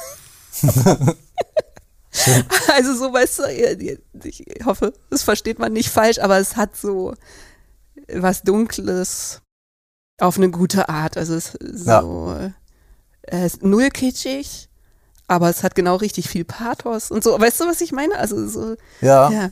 Meine Inspiration, da, wo ich dachte, okay, das wäre cool, wenn wir ein bisschen so in die Richtung gehen könnten, war dann immer Nick Cave and the Bad Seeds. Ja, genau. Dass man so eine Mhm. ähm, so eine gediegene, bisschen, also Mhm. schöne Melodien, Gediegenheit, mh, Poesie manchmal auch und, und aber schon auch ein Kitsch. Und dann Mhm. kombiniert aber auch mit so einem Krach, der auch vorkommen darf oder so, oder und so eine, so eine Dunkelheit. Und Nick Cave hat ja immer noch diesen Gospel irgendwie. Ne? Also hat ja Er hat immer noch so. Gospel am Start, ja. Ja, aber ich finde auch das äh, ist nicht so weit weg. Also weil es hat so äh, Schubert-Lieder haben ja so eine spirituelle, Ja. äh, finde ich, oder transzendente Ausstrahlung irgendwie. Geht ja auch viel um Vergänglichkeit und ja, ja. weißt du so, also irgendwie ähm, passt es total. Ich finde auch. Und der Abend macht mich total glücklich und alle, die mit uns auf der Bühne stehen. Muss man vielleicht auch noch dazu sagen, es, sind, es ist nicht so wie bei den Schubert-Liedern, Mhm. wie die komponiert sind, einfach nur für Klavier und Gesangsstimme, sondern wir sind ja zu zehnt auf der Bühne. Yes. Ein Streichquartett dabei, Kontrabass und aus meiner Musikwelt eben Schlagzeug, E-Gitarre, Posaune und so und bringen das dann zusammen. Und irgendwie ist das, das ist ein sehr besonderes Projekt für uns alle geworden. Das ist interessant. Also wir sind alle irgendwie danach, gehen durch diesen schwermütigen Abend und sind total selig danach und freuen uns Ja. den Arsch ab. Hatte ich bei Bring mich nach Hause auch immer, wo alle dachten, wissen das das jeden Abend und so. Ich immer dachte, nee, bestens gelaunt. Das macht glücklich, ja. Ja. Das ist irgendwie, wenn man das da einfach so auslebt. Total. Dazu passend habe ich eine Frage Ja. von meinem amerikanischen Patron, Michael Toulouse. Den kenne ich schon ganz lange, der hat meine Texte, meine Essays ins Deutsche übersetzt für meine Patrons. Ah, okay. Ähm, äh, super Typ. Und er ist ganz großer Fan von deinen Schubert-Sachen. cool. Und er hat gefragt, ähm, Gisberts Schubert Recordings äh, with Kai Schumacher are haunting. Does he plan to do any more? And does he take requests? um, I'd love to hear what Gisbert and Kai would do with Schumanns Dichterliebe. Dichterliebe. Oh, Who ja. wouldn't? Äh, ja, Ja, ja, ja habe ich auch mal kurz drüber nachgedacht. also ich glaube, du kannst es auf Deutsch beantworten, weil er ist eigentlich sehr gut Deutsch kann. Er hat, er hat, wie gesagt, meine Sachen ganz viel übersetzt. Aus dem Deutschen. Ähm, also wir, wir haben tatsächlich, haben jetzt schon zwei ähm, neue, in Anführungsstrichen, Schubert-Lieder äh, arrangiert. Die haben wir nicht aufgenommen, sondern wir wollten jetzt vor allem das Live-Programm mal ein bisschen aufmischen. Mhm. Ähm, aber genau, es ist jetzt noch nicht so ganz klar, ob wir das auch mal aufnehmen oder so. Aber wahrscheinlich schon, also weil, weil das ist irgendwie, ist dieses Projekt so schön gewachsen, dass wir das Gefühl haben, wa- wahrscheinlich spielen wir da jetzt einfach jedes Jahr so zwei, drei, vier, fünf Konzerte mit. Und das ist ja ein Programm, was nicht alt wird. Irgendwie. Nee, nicht noch älter wird. Genau. ähm, Und das, wie ist das zustande gekommen? Das ist zustande gekommen, ähm, weil Kai mich angeschrieben hat. Kai Mhm. ist der, der Pianist. Mhm. Ähm, weil er, er, er lebt in Duisburg und, und macht äh, in der Duisburger Philharmonie, Philharmonie macht er einmal im Jahr so einen Abend, Mhm. wo er so seine, seine großen Lieben, die Pop-Rock-Musikwelt mit der Klassik zusammenbringt und, und dafür ist es eigentlich entstanden. Es war eigentlich die Idee, dass es Mhm. ein Konzertabend ist. Und du hattest Glück, dass du Schubert erwischt hast mit seinen schönen Liedern. Naja, was heißt Glück? Er hatte halt Ja. gefragt, ob ich äh, überhaupt Interesse hätte, Mhm. mal daran teilzunehmen, weil er Schubert-Lieder über alles liebt und meinte, er würde die aber gerne mal gesungen hören von Mhm. jemand, der nicht klassisch ausgebildet ist und, und da er Fan von, mein, von meiner Musik war, konnte er sich das irgendwie gut vorstellen, dass das vielleicht passt. Dass einerseits so diese Schwermut Mhm. gut zusammenpasst von, von mir und den Schubert-Liedern und andererseits irgendwie ich mit meiner Stimme das Ja. irgendwie füllen kann. Und es auch nicht nur, also melancholisch ist, ne, sondern auch, auch finde ich, so ein bisschen so einen darken Wumms hat. Also Ja. ich finde, es passt wahnsinnig gut zusammen und es passt lustigerweise auch zu den, ähm, diesen neuen Seiten von dir, die eben bei Husten jetzt auch, also ich habe das Gefühl, es passt eigentlich unheimlich gut zusammen und ich hatte sogar das Gefühl, dass manche Melodieführungen äh, in deinen neueren Songs Mhm. oder halt in euren neuen, neueren Songs. Also ganz selten. Aber dass manchmal so Melodieführungen vorkommen, wo ich denke, Ja. "Hä, das ist vielleicht aus der, aus diesen Schubert äh, Ja, äh, an welches Lied so. denkst du da? Das würde mich jetzt mal interessieren. Ich weiß- weißt du das noch? Ähm, ich weiß, dass ich das an mehreren Stellen dachte und es war nie der ganze Song. Okay. Weißt du, es war nie, es war auch nicht, es waren nicht Songs, die dann musikalisch so klangen, Ja. sondern die Gesangsmelodie. Also ich kann noch mal drüber nachdenken und dir das dann. Es gibt einen Song, bei dem ich das selber gemerkt habe, so, Ach so. das äh, so ganz eine kleine Stelle zumindest äh, davon inspiriert ist. Äh, Bei, bei diesem äh, Weit leuchten die Felder. Ja, das total. Ja. Das war wirklich tatsächlich so, dass ich, genau, das habe ich noch überhaupt nicht gesagt, das habe ich am Anfang der falschen Platte zugeordnet, weil ich das viel über Streaming-Anbieter gehört habe und dann manchmal das ja verrutscht, mit welches Album man eigentlich gerade gehört hat Ah ja, und ähm, ich da durcheinander gekommen bin. Ah ja, lustig. Ja, Ähm. weil da, da finde ich nämlich die Art, wie ich das eingesungen habe, total inspiriert Total. von dem Schubert-Projekt. Und auch teilweise, da gibt es so eine kleine Melodiewendung Mhm. drin, die, äh, glaube ich, aus der Melodie von dem Leiermann ist auch Mhm. so, also so, so ähnlich klingt. Ja, aber der Song war es tatsächlich nicht. Also das finde ich genau, das liegt total auf der Hand und äh, könnte es einfach auch quasi aufs andere Album rüberschieben Ja. und so tun als wär's. Aber nee, es war noch ein anderer Song, der dann auch ganz viel moderner und so weitergeht. Also der einfach wirklich nur in der Melodie sowas hat. Interessant, cool. Ja, Äh, ich Also- finde das super, ich finde es spannend. Weil für mich waren es natürlich totale Gegensätze am Anfang und Ja, klar, aber dadurch, dass ich das ja alles bin, wächst das irgendwie zusammen. also Dichterliebe als Hörerwunsch nimmst du aus, auf. Ja, wir, bis jetzt sind wir noch bei Schubert-Liedern, weiteren Mhm. Schubert-Liedern, die wir arrangieren wollen und vielleicht irgendwann aufnehmen. Mhm. Und Dichterliebe haben wir auch mal kurz drüber nachgedacht, aber Wäre dann nicht. natürlich in dem Ja. Kontext ein zu großer Sprung gewesen. Erstmal möchte ich gerne, wir haben jetzt ja ein Hustenalbum aufgenommen und dieses Jahr bin ich sehr viel auf Tour und so, aber dann äh, habe ich eigentlich gerade Lust, äh, wieder mal äh, ein, ein Giesbert zu Kniphausen Album zu machen und zu Ja. gucken, wo das, Wo was das dann das wieder landet. Ja, von den anderen Sachen auch mitbekommt und so, ne? Ja. genau. Im Moment denke ich da an, was dann wieder die, die Umkehrbewegung, was ganz reduziert ist. Mhm. so, wieder zurück zum Singer-Songwriter 2 oder so. Ich habe das auch total oft so Pendelbewegungen, ne, dass man irgendwie denkt so und jetzt das Gegenteil. Ja. äh, kann ich dich fragen, weil das ja oft so ist bei Leuten mit einem, sagen wir mal, chronisch negativen Selbstbild, ob dir das unangenehm ist, dass ich dich die ganze Zeit so abhype? Also es Ähm. kommt von Herzen, aber ich weiß, dass man Leute da, also ich kenne dich und ich weiß, dass es eine Überforderung sein kann, tatsächlich für Leute, die sozusagen da noch üben. Äh, anderer Leute. Nee, ich kann äh, es mittlerweile äh, viel, viel besser und ähm, genau. Von daher, ich kann mittlerweile solche Komplimente mit viel mehr Freude annehmen. Mhm. Und damals aber über die Zeit, über die wir da reden, bevor ich den Kid Kopphausen gestartet habe mit Nils, da äh, konnte ich das wirklich überhaupt nicht. Also da habe ich einfach diese ganzen, also natürlich gab es einen Teil von mir logischerweise, der das total genossen hat, so im Mittelpunkt zu stehen und Mhm. dass Giesbert Knüpphausen uh, mit seiner Musik so Ja, bekannt wird und einfach die Leute das abfeiern. es ist halt einfach zwiespältig, ne? Also das Ja. ist auch, glaube ich, schwer zu vermitteln für Leute, die das nicht kennen, dass es unheimlich ähm, toll ist, aber auch unheimliche Probleme auslösen kann. Es hat einfach ähm, den Moment, ich weiß nicht, wie das bei dir immer war, aber die, den Moment, wenn du dann äh, von Konzerten nach Hause kommst Mhm. und saß hier in meiner Bude, die war so Messi-mäßig, wie sie damals immer war. Also Messi ist ein großes Wort, aber Ich bin ja selber äh, sehr chaotisch. Ich, ähm, sehr chaotisch und Ja. dreckig, weil ich es einfach nicht auf die Reihe gekriegt habe. Oft so Mhm. war, war einfach in meinem Alltag nicht wirklich gut funktioniert und, und diese Mhm. Diskrepanz zwischen ähm, bist auf Tour und der Alltag ist komplett weg und es geht nur um dich. Naja, also ja gut, Ja. in dem Fall schon, weil das ja Mhm. unter meinem Namen lief, äh, obwohl das eine fe feste Bandbesetzung war und aber du trägst es, ne? Crew Also du, so, genau. äh, du trägst halt den Aufmerksamkeitsfokus einfach. Ja. Genau. Aber es ging natürlich auch um den Bandsound und so bla bla bla. Mhm, Ja, Egal, das muss ich jetzt hier nicht sagen. Aber ähm, und dann kommt man nach Hause und äh, fühlt sich so beknackt, wie man sich vorher gefühlt hat und ähm, kriegt dieses, diese ganzen Schulterklopfer und den ganzen Applaus. Versucht man einerseits sich irgendwie so zu bewahren, aber andererseits auch abzuschütteln, weil es eben kein ähm, weil es so von außen kommt, weil es ja nicht ein innerliches Wohlbefinden ist oder so, was da generiert wird, sondern Also waren dir zu dem Zeitpunkt die Konzerte auch noch nicht so, also m, quasi vom, von der Gewichtung her noch mehr unangenehm als.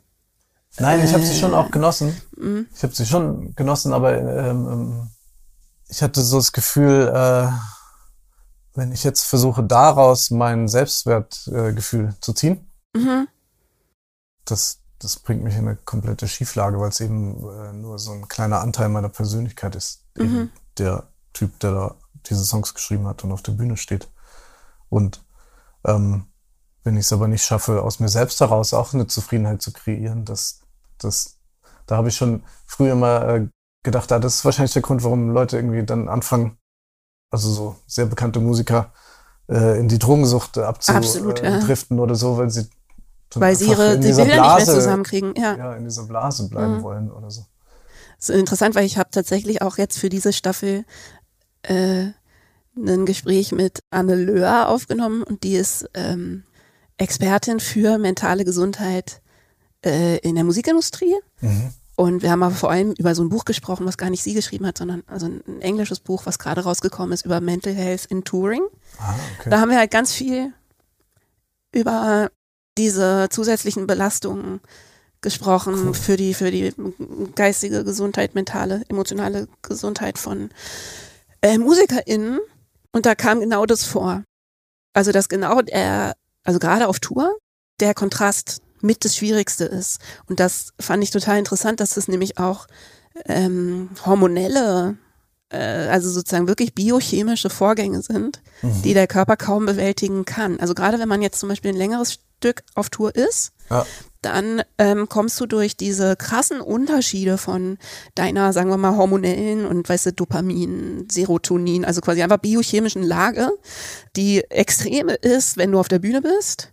Und ein anderes Extrem, und das habe ich immer geahnt, immer, immer, immer. Und ich fand es so toll, dass sie mir das bestätigen konnte. Mhm. Äh, dieses Warten, wo du meintest, kommt Moses nicht so gut mit klar. weißt du, so diese Unterspannung. Ja, Also, ne? Und das gen- genau diese Unwucht von Zuständen und dann vor allem, wenn man nach Hause kommt, ja, eben was ist, was ähm, ganz massiv dazu beiträgt, zu all den psychischen Problemen, die man weiß, dass Musiker sie ähm, traditionell dann cool. bekommen. So. Interessant, das müssen wir mal aufschreiben nachher. Das Buch heißt, ähm, das Buch heißt, glaube ich, Mental Health in Touring. Manual oder so kann ich auch nochmal in den Shownotes verlinken. Und da geht's Cool. wirklich, es ist super, ein super tolles Buch. Es geht um alle so, alles aufgelistet, was daran schwierig sein kann. Ja. Nee, also es ist immer sozusagen die, die, die Mental Health Thema, dann, was es auf Tour mit sich bringt oder was auf Tour sozusagen das verschlimmert und dann tatsächlich so Tipps und, also es ist super, äh, echt ein Handbuch so, ne, auch für, es richtet sich auch an so äh, Tourmanager. Und so, Mhm. also es geht ein bisschen darum, weißt du, was sind die Schwierigkeiten und wie können wir die Wie können wir die auffangen? So. auffangen? Interessant. Ja, ich fand auch immer den, den, den Wechsel zwischen so einer ganz klaren Struktur und die absolute Strukturlosigkeit, in die man dann, in der Genau. man dann zu Hause landet, dadurch, dass ich jetzt ja keinen Alltagsjob noch hatte oder so. Mhm. Äh, Das fand ich auch immer sehr schwierig. Finde ich auch nach wie vor immer schwierig, diese Selbstdisziplin Ja, äh, aufzubringen, den Arbeitstag irgendwie so sinnvoll zu gestalten mit Pausen und Abschalten und äh, dann wirklich Konzentration und so. Ich hatte halt Naja. immer das Gefühl, dass das Leben so komplex wird. Ne? Also ähm, das Touren selbst hat natürlich Probleme. Und auf Tour gut drauf zu bleiben, ist eine ganz eigene Herausforderung. Aber wenn man dann halt zurückkommt und dann, klar, irgendwie in meinem Fall auch noch Kinder zu Hause hat und, ne, also hatte ich immer das Gefühl, das Leben, ja, das habe ich, glaube ich, in dem Podcast auch gesagt, explodiert zurück in so eine Komplexität. Also, weil das Schöne am Touren ist ja wiederum, dass man irgendwie einfach in so einem Tunnel ist und sich so, so ranhängt und irgendwie ist völlig klar, was so von einem verlangt wird und so, ne? Also es Ja. ist ja irgendwie in sich sehr schlicht. Das hat zwar auch eine Genau. Unfreiheit, aber es ist so. Pff. Und dann kommst du zurück und dann ist so am ersten Tag so, kommt irgendeine Mail und du hast irgendwas vergessen zu bezahlen. und weißt du, so, so viele Baustellen. Also das Leben, die Vielheit des Lebens hat mich dann generell einfach immer überfordert. Weißt du, ich dachte, oh krass, könnt ihr mal kurz, ganz kurz auf mich warten.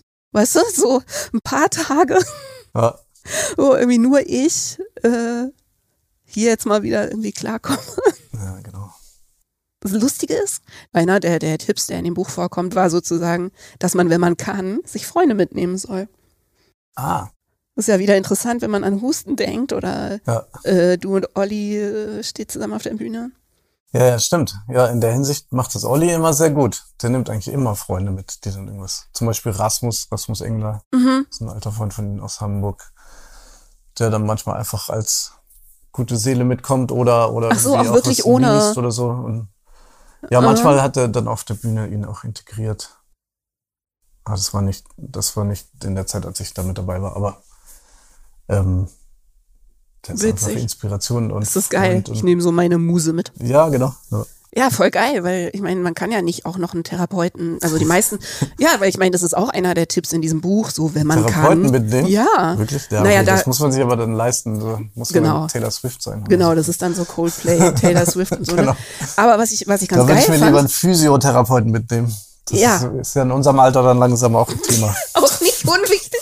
Ja, auch, auch das raten die natürlich und so, ne? Aber die sagen dann, und das fand ich ganz geil, dass wenn man sich das nicht leisten kann, dass man sozusagen, ähm, das wiederhole ich jetzt hier einfach nochmal, weil ich das so einen tollen Tipp fand und davon ausgehe, dass heute auch äh, MusikerInnen zuhören, bestimmt, wegen der Interessenslage, Ja. ähm, dass man äh, so Jobs, quasi Zuständigkeiten in so einer Tour-Entourage, die eh schon zusammen unterwegs ist, verteilen kann.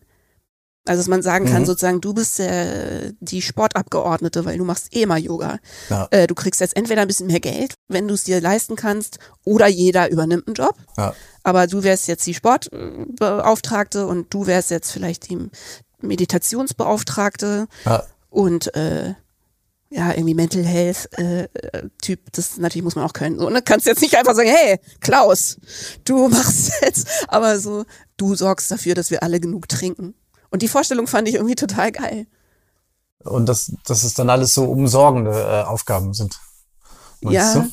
Na, weil das Klang jetzt so war, was. Das, das finde ich eigentlich ganz schön, dass jeder, dass jeder so eine Sache auf dem Schirm hat, wo er, wo er sich so ein bisschen um die seelische und körperliche Gesundheit der, ja. der Tourfamilie kümmert. Das finde ich gerade einen süßen Gedanken. Ich finde es nämlich auch total süß und ich finde es aber, glaube ich, auch effektiv, weil das sind ja, im, also wenn man richtig lange auf Tour ist, sind das ja die Probleme.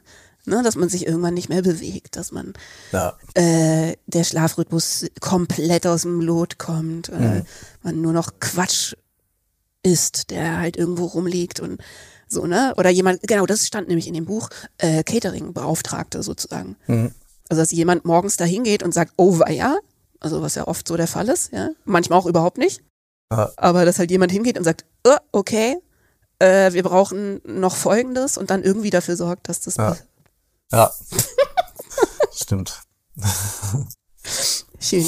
Von wegen mit Freunden Sachen machen, wollte ich natürlich auch unbedingt noch über dein letztes Solo-Album. Ich sag jetzt Solo-Album, dabei ist das Quatsch, weil du es immer, ja, also Giesbert-Album. Ja. Äh, über dein letztes Giesbert-Album kurz sprechen, was wirklich wunder wunderschön ist, finde ich. Und wo du zumindest mit einem Freund von mir zusammengearbeitet Ja. hast. Äh, also das Licht dieser Welt. Das ist von 2017, ne? Ja, Ende 2017 ist das erschienen. Ja. Das hat nämlich äh, mein sehr enger Freund Jean-Michel Tourette von Wir sind Helden produziert. Ja, genau. Und ehrlich gesagt haben wir da nämlich noch gar nie so richtig drüber gesprochen. Das stimmt. Ja, ich habe ihn ähm, im Urlaub näher kennengelernt. Also begegnet sind wir uns schon vorher mal. Ich weiß, dass wir uns auf jeden Fall mal über diese bekloppten 1 Live Krone mal alle irgendwie Hallo gesagt haben. Es ist sehr lustig, dass ihr euch im Urlaub kennengelernt dann, habt, weil äh, wir nennen ihn ja Jean-Michel Tourist, ne? Ach so, Weil Jean wirklich sehr gerne auf Reisen geht. das ist schön. Ja, da treffen wir uns. Ich gehe auch gerne auf Reisen. Ja, ich auch. Und dann haben wir uns, äh, naja, auf Gomera, wo ja eh auch sehr viele Deutsche im Winter hinflüchten. Mhm. Und da gab's, gibt, oder die gibt's immer noch, gibt's so eine Kneipe, wo man Fußball gucken kann. Mhm. Und da äh, saß ich drin und es lief, ich, ich war alleine im Urlaub so drei Wochen auf Gomera, weil ich das Bedürfnis hatte zu flüchten. Das war auch so Anfang 2011 oder so. Ah ja, okay. Und, auf, Mhm. äh, und es lief irgendwie ein Spiel von Hannover gegen irgendwen. Das hat mich gar nicht so doll interessiert, aber auf einmal stand Jean neben mir, weil Wie er ein cool. riesen Hannover-Fan ist. Ja, Und äh, ja, das war einfach eine sehr lustige Begegnung. weil er daherkommt und wohnt. Ja, weil er genau in Hannover Fußnote. aufgewachsen ist. Ja, und auch immer noch wohnt. Und immer noch wohnt, ja, genau. Mhm. Und da haben wir auch einen Großteil äh, meiner Platte bearbeitet. Einmal in seinem kleinen Studio und äh, einmal aber auch in einem Studio, was ich mir damals noch geteilt habe mit Francesco und Moritz und Ja. äh, weiteren Menschen. Ja.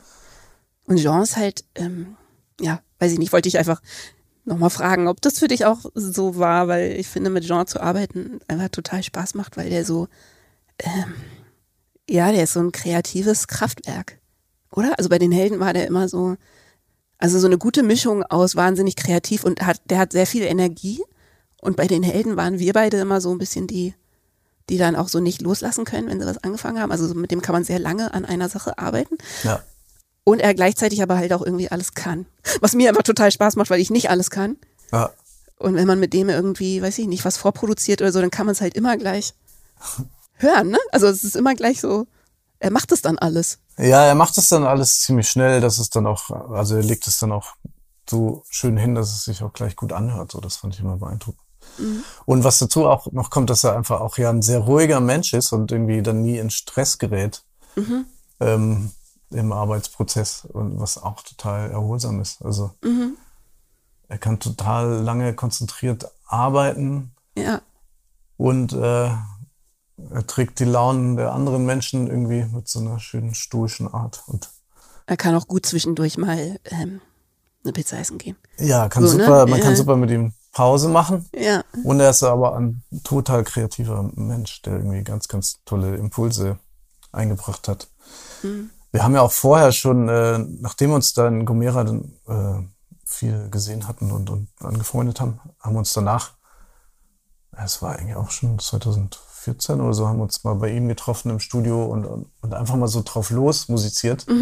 Und da ist eine richtig coole Sache mal entstanden, wo ich leider es irgendwie nicht geschafft habe, da Texte für zu schreiben. hm, schade.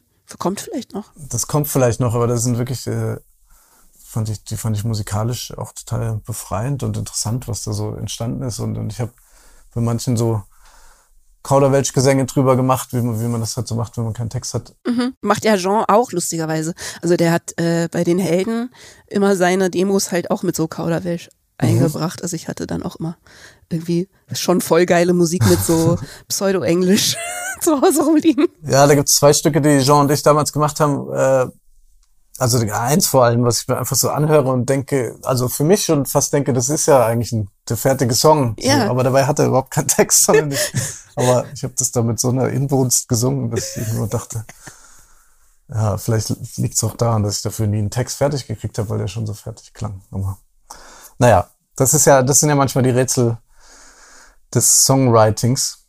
Und übrigens auch etwas, was ich liebe an der Band Husten, dass da manchmal äh, Ideen aus dem Koffer gezogen werden, die schon 10, 15 Jahre alt sind, sowohl von Moses als auch von mir, als auch von Tobi, die dann in der Konstellation irgendwie ein ganz neues Leben kriegen. Jetzt zum Beispiel bei den neuen Songs, die wir aufgenommen haben, gibt es so einen äh, Song, den ich eigentlich super gerne mochte, mit einem halbgarnen englischen Text, von den ich irgendwann so 2013, 14 mal geschrieben habe oder so und der dann so in, meinem, in meinen Dateien versauert ist. Und Tobi fand den so inspirierend, dass er da jetzt einen Text für geschrieben hat. Und, Wie cool. und auf einmal ist das einer der stärksten Songs Ja, auf wie der cool. neuen Platte. Ja. Wobei du ja jetzt auch nicht mehr unbedingt kategorisch äh, vor dem Englisch-Singen zurückschreckst, ne? Also wenn sich jetzt ein englischer Text ergeben würde, gibt's ja jetzt auch schon Präzedenzfälle für so, ja, ne? das habe ich mir einfach mal getraut auf der Platte, die ich mit Jean gemacht habe. Ja, das ist doch total toll, oder? Weil ich finde immer so, also erstens ja die deutschsprachige, das hat sich ein bisschen geändert, so, ne? Aber ich glaube, als wir angefangen haben, war das noch unheimlich hermetisch. Also man entweder oder so, ne? Ja.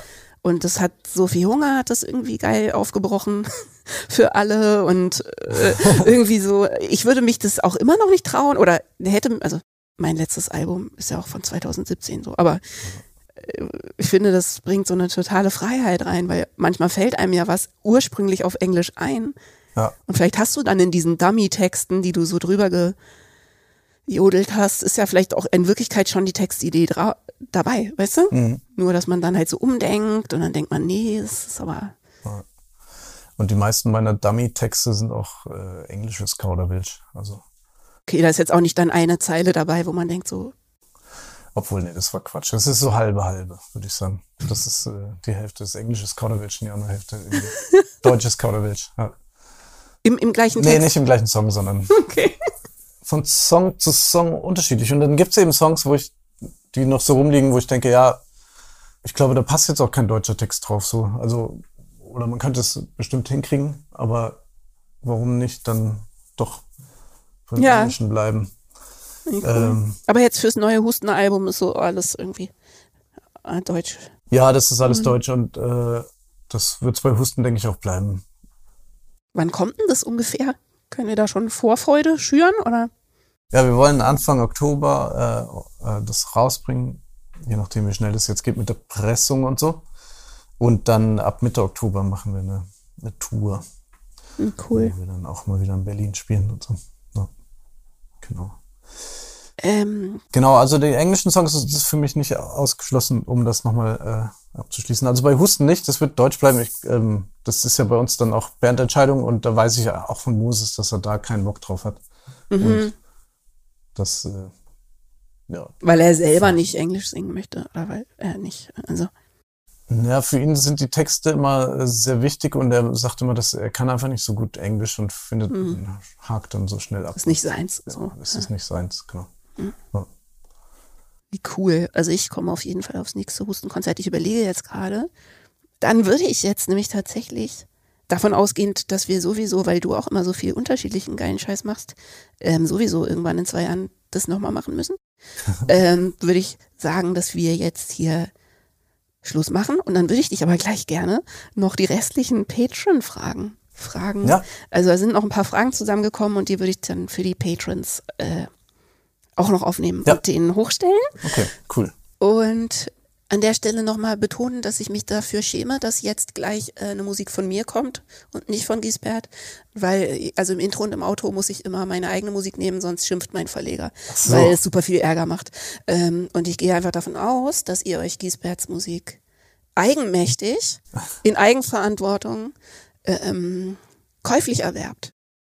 Und äh, drei Exemplare pro Album Pro Veröffentlichung. pro Veröffentlichung und äh, euch das zur Not, wenn ihr keinen Datenträger mehr habt, für sowas an die Wand nagelt. Oder wahlweise, habe ich bei Francesco auch gesagt, könnt ihr natürlich auch diese schöne Musik einfach ungefähr drei Wochen lang äh, auf Repeat äh, streamen. Und Ja. dann kommt, glaube ich, auch ein bisschen was bei Oder Gisbert einfach dran. aufs Konzert kommen. Aufs Konzert Also das kommen. ist ja sowieso Ja, die äh, größte Einnahmequelle mittlerweile. ja, Auch für mich. Also das ist so, in unserer Musiksparte jedenfalls ist es ja so. Also es gibt, es gibt irgendwie Mhm. Trap, Rap-Künstler, die äh, von ihren Streaming-Einnahmen äh, gut verdienen können und so, aber, nee, wir nicht. aber wir nicht. Ne, genau, Nee.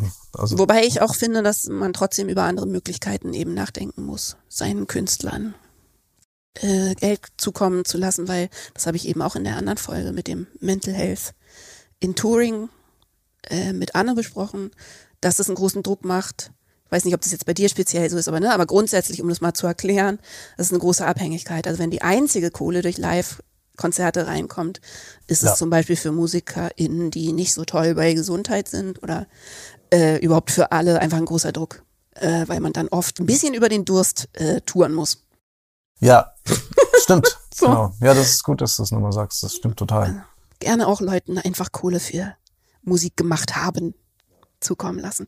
Dann spreche ich das jetzt hier einfach äh, kurz noch mit rein. Mir kann man natürlich Kohle zukommen lassen über Patreon für diesen Podcast äh, und alles andere, was ich mache. Im Moment schreibe ich eigentlich vor mich hin und die Patrons, äh, meine UnterstützerInnen können immer alles mitlesen und ich gebe Kreativitätstipps und ich quatsche in die Kamera vor mich hin, was ich gerade mache und warum und was ich gerade ausprobiere und so. Und äh, das ermöglicht mir ein sehr entspanntes KünstlerInnenleben. Deswegen das äh, elegante Überleitung. Genau. Und ansonsten Giesbert rauf und runter hören. Das war total schön, dass du da warst. Sehr gerne. Danke für die Einladung. Es hat Spaß gemacht. Dankeschön. Ich habe so das Gefühl, man könnte jetzt noch drei Stunden reden, ne? Ja, voll. Machen wir nächstes Mal. Machen wir nächstes Mal. Wir Ja. haben ehrlich gesagt, ist äh, tatsächlich äh, haben wir auch einfach, bevor wir auf Start gedrückt haben, schon ein bisschen gesprochen und jetzt ist die Zeit alle. Ja. Ähm, aber dann müssen wir das einfach irgendwann nochmal machen. ja. Und jetzt frage ich dich noch ein paar Sachen für die Patronettis. Jo. Muss ich mich ganz kurz konzentrieren. Äh, Ich Fragen von den Patrons. das wollte ich nur kurz einwerfen, äh, wegen, wegen diesen Knöpfen nach. Weil ich ja meine kleine Radiosendung bei Byte FM mache. Und Das wollte ich eigentlich noch. ich- Shit, shit, das wollte ich noch drin haben. Ach so. Und das ist ja nicht live, das ist ja eine Aufzeichnung, aber ich kriege jedes Mal auch so einen Nervositätsanfall, wenn ich dann den Sprechknopf drücken muss. Ich, das ist ein bisschen übertriebener Quatsch von mir, aber ich fahre dann immer nach Hamburg, in, um das dann in dem Studio aufzunehmen. Weil ich Ach so, noch nicht so nach hab. Hamburg. Genau. Und Wie dann geil. besuche ich da halt Freunde und mache immer so einen Ausflug draus, was ein bisschen äh, wahnsinnig ist, weil ich gerade auch eh so viel unterwegs bin. Das ist echt Aber Wahnsinn. weil, weil ich einfach Bock habe, in diesem Studio zu sitzen und die Regler zu fahren und dann eben den Sprechknopf zu drücken. Ach so, aber das machst du selber, weil für mich wäre der Reiz davon, dass ich die Verantwortung nicht habe. Weil ich dann ganz schön so, weißt du, Tech Anxiety habe, dass ich eben Sachen, mm, also mir nicht so über den Weg traue, dass ich das Ja. alles richtig mache. Also wenn, dann würde ich gerne woanders hingehen, damit jemand anders das macht, Ja, da hat Byte FM nicht das äh, Budget für, um dann um das zu machen. den Redakteur in der Zeit an die Seite zu, oder Redakteurin oder Technikerin irgendwie dahin zu setzen. Aber das, das nehmen wir jetzt einfach noch mit rein. Das fahren wir ins Outro. Okay, Äh, ja. weil das wollte ich nämlich eigentlich drin haben, dass du diese sehr, sehr schöne ähm, Musiksendung quasi machst, wo du deine Lieblingsmusik vorstellst, regelmäßig. Und die heißt Rastplatz Krachkarten. und äh, ja, da kann man, wenn man sich fragt, was die ganzen Einflüsse sind in deiner Musik, kann man einfach alles nachhören. Genau, da läuft Lieblingsmusik und was ich gerade aktuell irgendwie interessant finde. Ich sage mal mehr, mal weniger dazu. Und wie oft? Siehst du, aus, aus, aus der Lockdown-Langeweile ist das entstanden. Ich dachte, ich brauche irgendwie einen Termin, wo ich einmal im Monat irgendwo hinfahre und dort was aufnehme. Und seitdem mache ich das weiter. Es gab mal eine kurze Pause, aber eigentlich ist es einmal im Monat äh, läuft eine einstündige Radiosendung. Und es ist wirklich einfach Musik und zwei, drei Sätze dazu. Schön. Ja. Bisschen wie das, was wir mit Peng gemacht haben. Als, also na, alleine und so, aber halt Ja, Fan sein. Fansein, ja, das Ja. Fansein ausleben.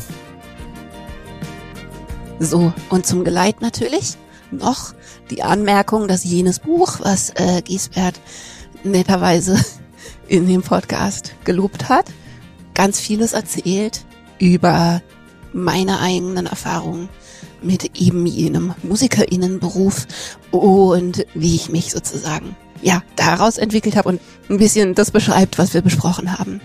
Auch was mein Konflikt war, meine Konflikte waren, als ich mit ihm und mit Peng dieses schöne Konzert, diese schönen Konzerte gemacht habe. Das Buch heißt Die Träume anderer Leute. Und ich freue mich natürlich sehr, sehr, sehr, wenn ihr das lest und verschenkt und empfehlt. Genau. Dankeschön. Und kommt alle wieder und bringt eure nettesten Leute mit.